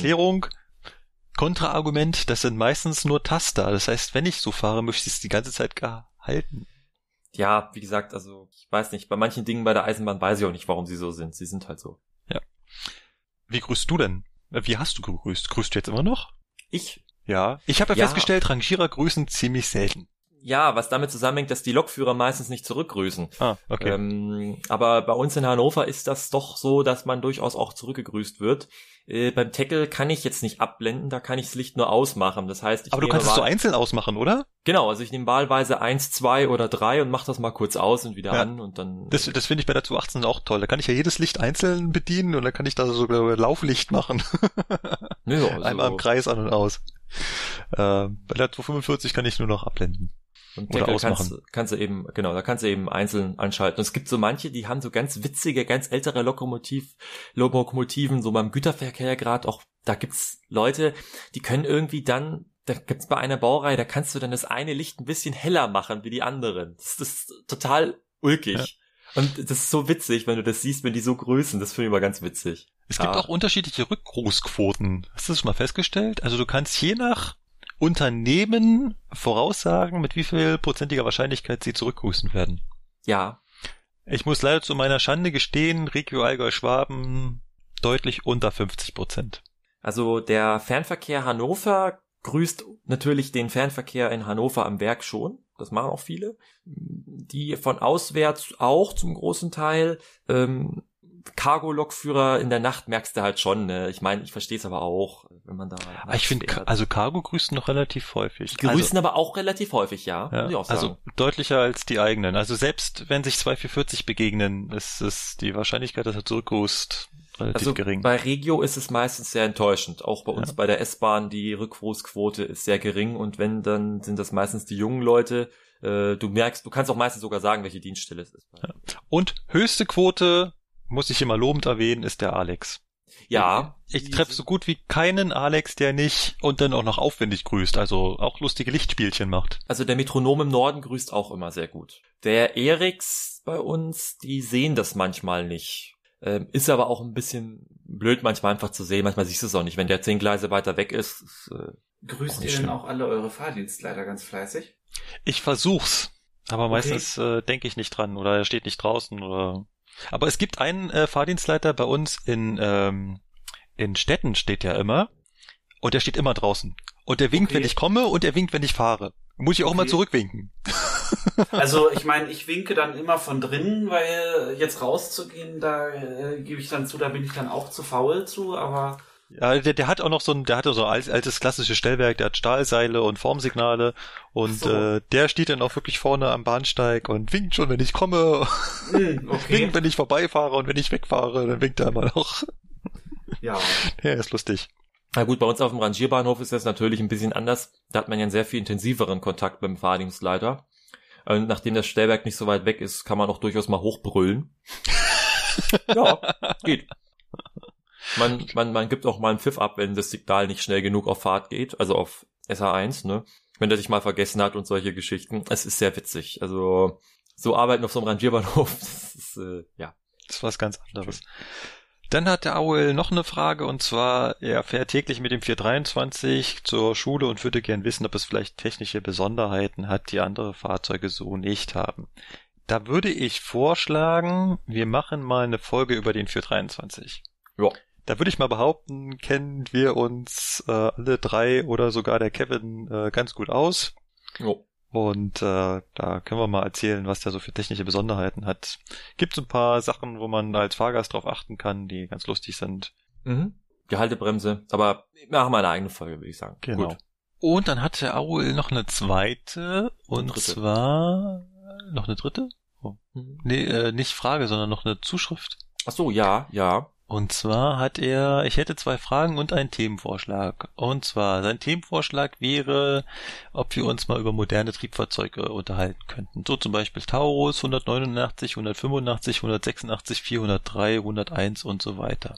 Würde ich sagen, machen wir mal ganz einfach. Hab ich nicht, hab ich nicht, hab ich nicht, hab ich nicht, hab ich, ja. Okay. Ja, das ist so genau der Punkt. Wir haben so ein Problem damit, über Sachen zu reden, wo wir uns nicht so wirklich ja, auskennen ist jetzt schwer zu sagen. Aber es fällt halt einfacher, einen Podcast zu machen über Sachen, die wir täglich bedienen. Und das ist auch so, so ein bisschen so der Anspruch an uns selbst. Wir, wir dass wir ja ganz gerne über das reden, was wir schon machen. Da kennen wir uns ganz gut aus und da kann ich auch mit Leuten drüber streiten. Also gerade wenn es über die 245 geht oder die 218, da streite ich mich gern mit den Leuten, weil da würde ich behaupten, habe ich so ein bisschen Ahnung von. Über Taurus 189, 185, 186 so gar nicht. 403 naja, die sehe ich zumindest und kann sie von außen erkennen. Und 101, ja, ich habe die Ausbildung dazu genossen und ich weiß auch noch, na, wie ich sie einschalte, würde ich wahrscheinlich noch hinkriegen. Da hört es dann aber auch so langsam auf. Magst du noch mal eine Nachschulung von mir bekommen?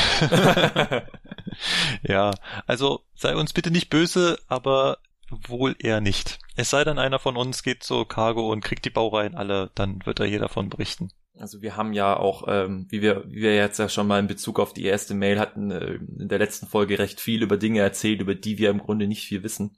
Und ähm, es, die Sache ist immer die, es gibt natürlich viel was zum Lesen dazu was im Regelwerk drin steht und was dann gemacht wird, sind aber auch immer noch mal zwei Paar Schuhe. Deswegen wird, also ich möchte mich auch immer auf die Praxis beziehen. Ich weiß auch nicht alles, ich, ich muss auch nicht alles wissen, selbst in meinem Betrieb nicht. Und ähm, wir sind hier so ein netter, lustiger Talk, wo wir so ein bisschen mal über die Eisenbahn reden. Wir sind hier aber definitiv kein, kein Technikbuch oder eine, eine technische Schule dafür. Ja. Also Ja. wer sich das ganz genau durchlesen will und ganz genau wissen will, der sei an Fachliteratur, am zum Beispiel das Fachmagazin hier Deine Bahn oder so verwiesen. Da gibt's Fachartikel zu den Baureihen auch teilweise. Da steht das alles ganz genau drin. Oder Eisenbahnkurier oder so. Lesen wir Ja, alles nicht. Ich Eisenbahn ja ist die, die Hobby, Eisenbahnkurier ist halt die Hobbyseite davon. Also ich würde dann eher so eine Deine Bahn empfehlen, weil das ist wirklich das Fachmagazin der Bahn. Ähm, Aber wie gesagt, der, der Artikel hier im Eisenbahnkurier über das. SZB, der ist auch schon relativ umfänglich. Ich glaube, da hat man das auch einigermaßen verstanden, wenn man das gelesen hat. Ja. Aber kommen wir mal zur Frage von Aul. Und zwar fragt er, reagiert eigentlich jedes Triebfahrzeug eins zu eins auf den Fahrschalter? Oder gibt es Triebfahrzeuge, die auch beim Anfahren total verzögert reagieren? Ja, also da reagiert auch jedes Fahrzeug anders. Also selbst wenn du mal Steuerwagen fährst, äh, fahr mal eine 120 mit dem Steuerwagen und fahr mal eine 101 mit dem Steuerwagen. Das siehst du schon. Das sind Unterschiede, auch in der Reaktion. Ne? Und man mag es nicht glauben, die 120 ist da wahrhaftig ein bisschen flinker, weil die 101 halt noch ihren Computer hat, der nachdenken muss. Ja, gerade beim Steuerwagen, das hängt alles so ein bisschen nach. Oder auch auf der Lok, klar, die 245 fährt sich natürlich gänzlich anders, mal abgesehen davon, dass der Fahrschalter schon ganz anders zu bedienen ist, aber da hast du natürlich eine extreme Verzögerung. Du hast auch so Eigenarten äh, beim Fahrschalter, beim 423, wenn du da versuchst sanft anzufahren, dann spielte das Anfahrprogramm dazwischen und nimmt dir die Leistung plötzlich wieder weg und dann ruckelt's. Also wirklich jedes Triebfahrzeug hat seine Eigenarten mit dem Fahrschalter. Ja. Also grundsätzlich kann man sagen, dass wohl Triebzüge in der, in der Regel, Ausnahmen bestätigen die Regel, etwas flinker reagieren. Aber das würde ich auch so nicht unterschreiben. Also gibt auch manche, die sind irgendwie ein bisschen träge. Es hängt auch sehr davon ab, was, wie, wie wie die vom System her bremsen. Ne? Also ja, kann man so nicht pauschal sagen. So, zweite Frage. Wie oft kassiert ihr Zwangsbremsungen und wie fühlt sich so eine an? Also ich Ja, glaube, wie- ich, äh, das Anfühlen ist ziemlich einfach beschissen. Ja. Weil äh, gibt so zwei Arten von Zwangsbremsungen. Entweder ist man schuld oder man ist nicht schuld. Hm? Darüber kann man das ganz schnell unterscheiden. Wenn man nicht schuld ist, dann äh, ärgert es einen so ein bisschen, aber naja, gut, man war halt nicht schuld. Und wenn man schuld war, dann ist der Tag versaut. Hab, da haben wir keinen Bock mehr. Ich krieg relativ selten mittlerweile eine Zwangsbremsung. Bei der S-Bahn war es noch so, da war ich noch relativ junger Lokführer und ein bisschen unerfahrener, ein bisschen engagierter. Auch ist die Fahrweise bei der S-Bahn ganz anders. Da gab es halt so öfter mal eine Zwangsbremsung. Da habe ich mich auch nicht ganz so doll geärgert. Mittlerweile würde ich sagen, es ist sehr, sehr, sehr, sehr selten geworden, dass ich noch eine Zwangsbremsung kassiere. Äh, Die letzten waren glücklicherweise alle bei Leerfahrten. Und äh, Es da hält ich mit- das in Grenzen. Aber umso Äh, länger man keine Zwangsbremsung gehabt hat, umso beschissener fühlt sich die erste an, die man dann wieder hat. Es Vor allem, wenn sie selbst verschuldet ist. Ja, es ist dann noch umso unangenehmer, wenn man das dann ähm, hat mit Fahrgästen, gerade im Fernverkehr, aufgrund der vielleicht bekannter hier Bistro, Bordbistro, Bordrestaurant, Leute laufen durch den Zug, äh, Ja. die Und Züge und man, MGs man, darunter, die auch noch ordentlich greifen. ja, und man mag es nicht glauben, wenn ein Zug so bremst, also wenn der da in ICE an Bahnsteig bremst und den, äh, ich fand das total faszinierend bei meinem Ausbilder, der war so 100 Meter, so 50 Meter, 60, 70 Meter, 100 Meter vom Bahnsteigende und war dann da in Bremsstufe 4 und hatte noch 60, 50 kmh drauf. Das geht und das ist nur die halbe, ne, das ist nur 4, für Bremsstufe 4 und Bremsstufe 8, 9 ist dann da hinten, ist dann hinten, ist dann äh, Schnellbremsung, also die Plus können MGs. schon bremsen. Plus MGs und die können bremsen, die Fahrzeuge. Also Ja. die haben ganz ordentliche Bremsleistungen. Ist auch so, beim Fernverkehr ist es auch ein ganz anderer Umgang mit einer Zwangsbremsung. Also wenn ich hier bei Regio eine Zwangsbremsung bekomme, dann ärgere ich mich. Ja. Das war's. Hm. Wenn du im Fernverkehr eine Zwangsbremsung bekommst, darfst du eine Rechtfertigung schreiben.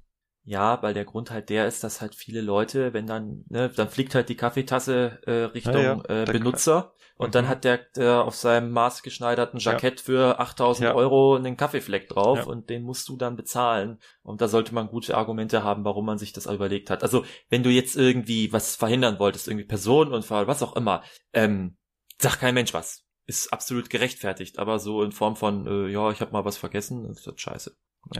Kevin, wie viel Zwangsbremsung hast du so kassiert, als du noch Lokführer warst? Ach Mensch, ja, das, äh, ich habe gerade eben selber schon überlegt, aber ähm, ja, bei mir bei der S-Bahn, da war das schon noch das ein oder andere Mal, dass äh, mich dann da die ganze Sache hingestellt hat.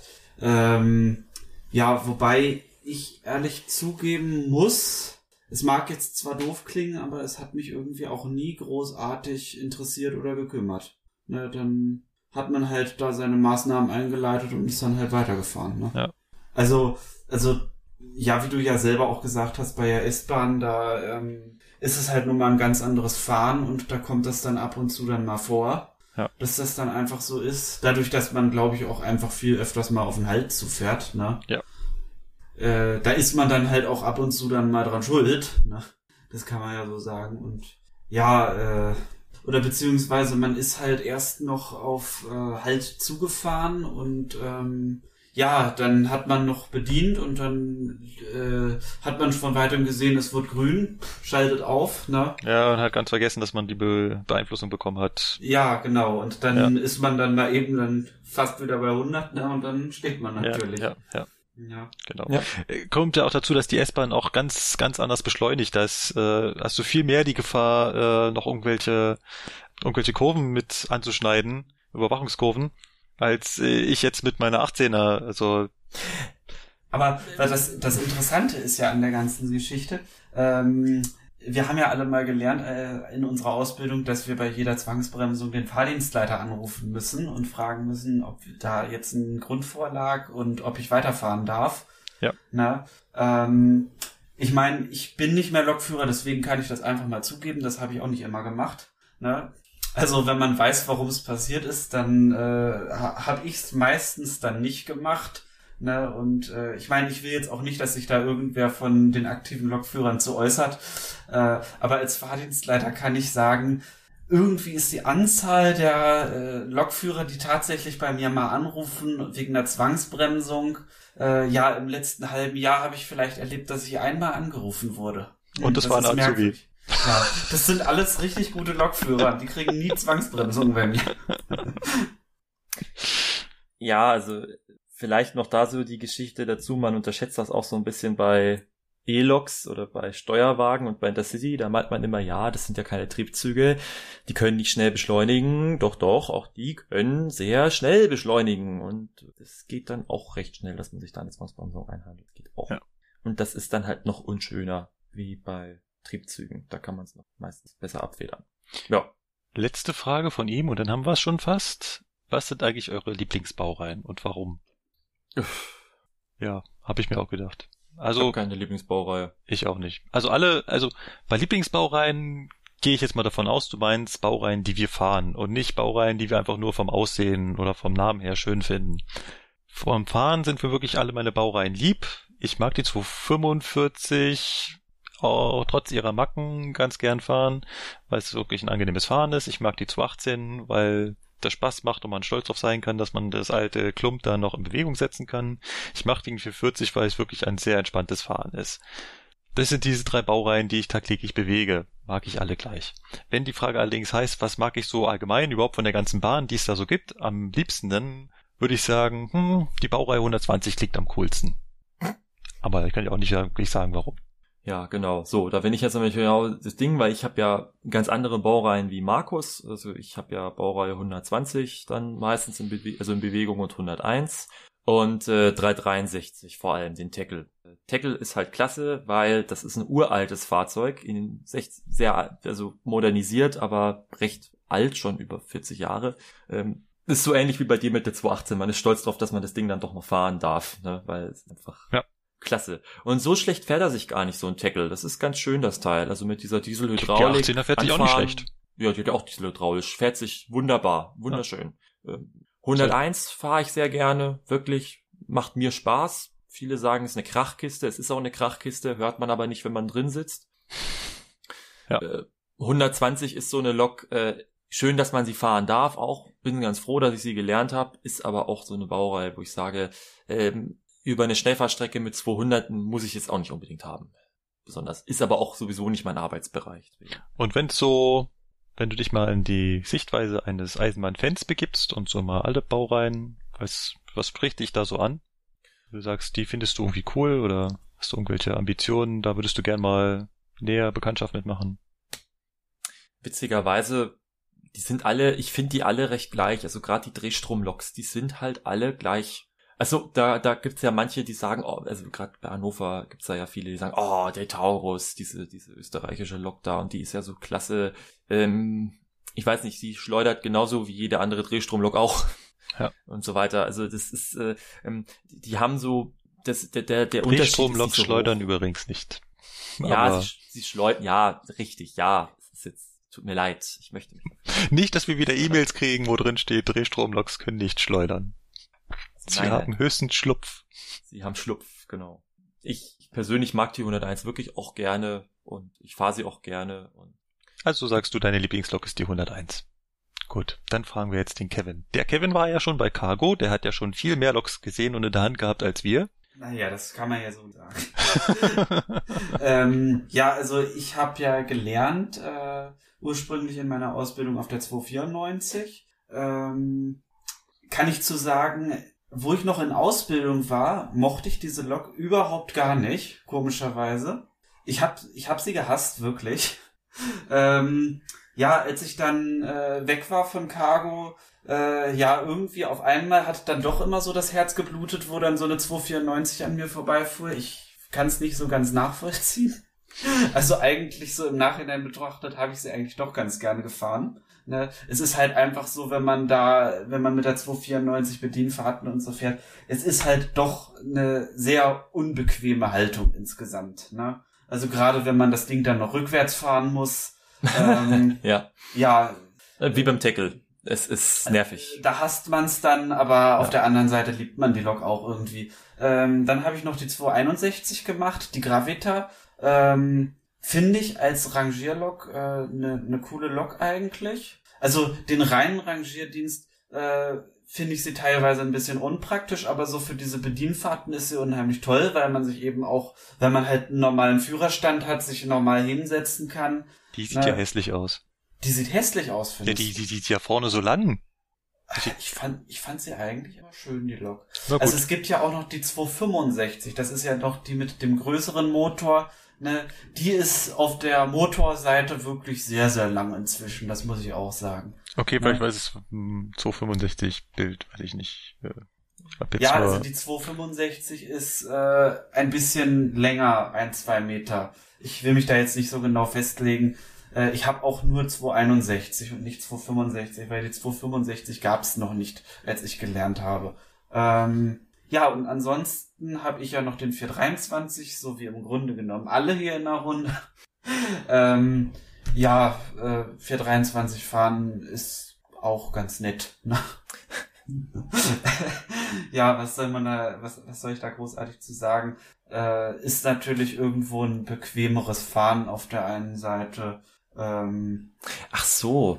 aber auf eine, auf eine wirkliche Lieblingsbaureihe nicht festlegen. Ich will's mal so sagen, jetzt als Fahrdienstleiter freue ich mich immer am meisten, wenn ich sehe, dass eine, äh, dass eine 294 an mir vorbeifährt. Wenn ich sie dann nochmal sehe, wenn ich das Motorengeräusch höre. Ne? Also, da ich ja selber aktiv nicht mehr Lokführer bin, äh, kann ich oder oder ähm, beurteile ich da in, in, in erster Linie von Ästhetik und äh, dem Klang und da freue ich mich dann am meisten, wenn so eine 294 nochmal an mir vorbeifährt. Oh, okay.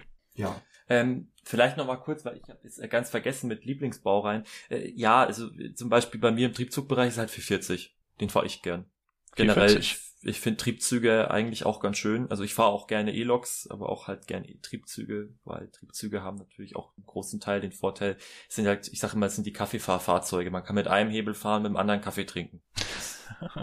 Ja, es ist so. Also mach das mal auf einer Einser mit fünf Fahrhebeln, da musste man Kaffee abstellen und umgeben und so weiter. Ist auch schön zu fahren, aber ähm, ja. Ich stimme dir vollkommen zu. Ich merk's beim Telefonieren. Also Ja, während der 440 genau. fahren, telefonieren ist ein leichtes. Äh, Brauchst zu du kein 45, 8, ja, das brauchst du halt schon bei der 18 er brauchst du halt zwei Hände, um den Bremshebel zu bedienen. Ja, ja. Nicht anders. Brauchst Gut. ein Headset, ja, so ist das halt. Genau. Ja, das war's zu Großen und Ganzen äh, vom Feedback. Da haben wir noch dem Timo, der hat uns eine Facebook-Nachricht geschrieben. Und zwar, Zu einem Test. genau, also er dankt auch erstmal für die vielen Informationen.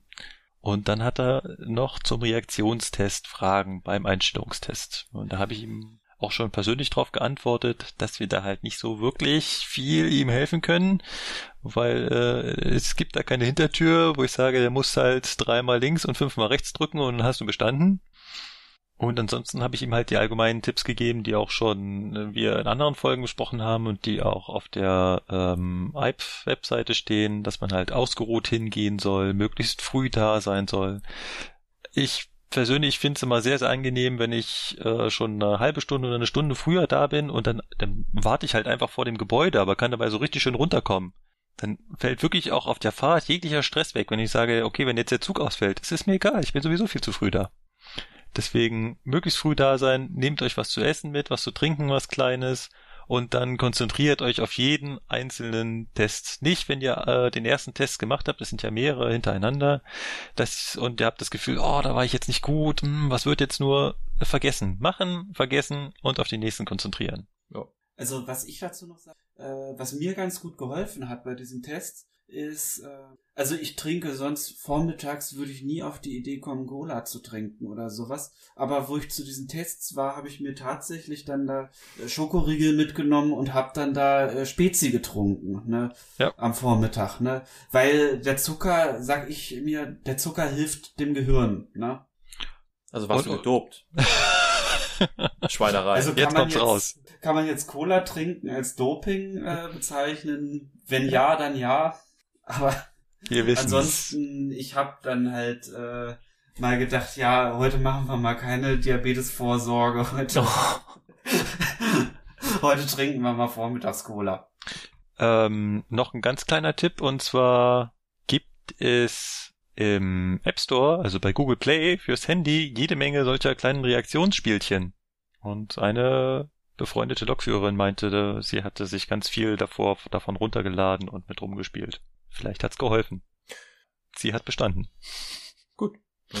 Da habe ich jetzt aber noch eine ganz kurze abschließende Frage an den Kevin, wo wir jetzt gerade beim Einstellungstest waren. Musstest du, als du sich zum Fahrdienstleiter beworben hast, da auch nochmal Knöpfchen drücken? Ja, musste ich. Musstest du Ganz einfache Antwort. Okay, Alles nochmal neu. alles nochmal neu. Gut.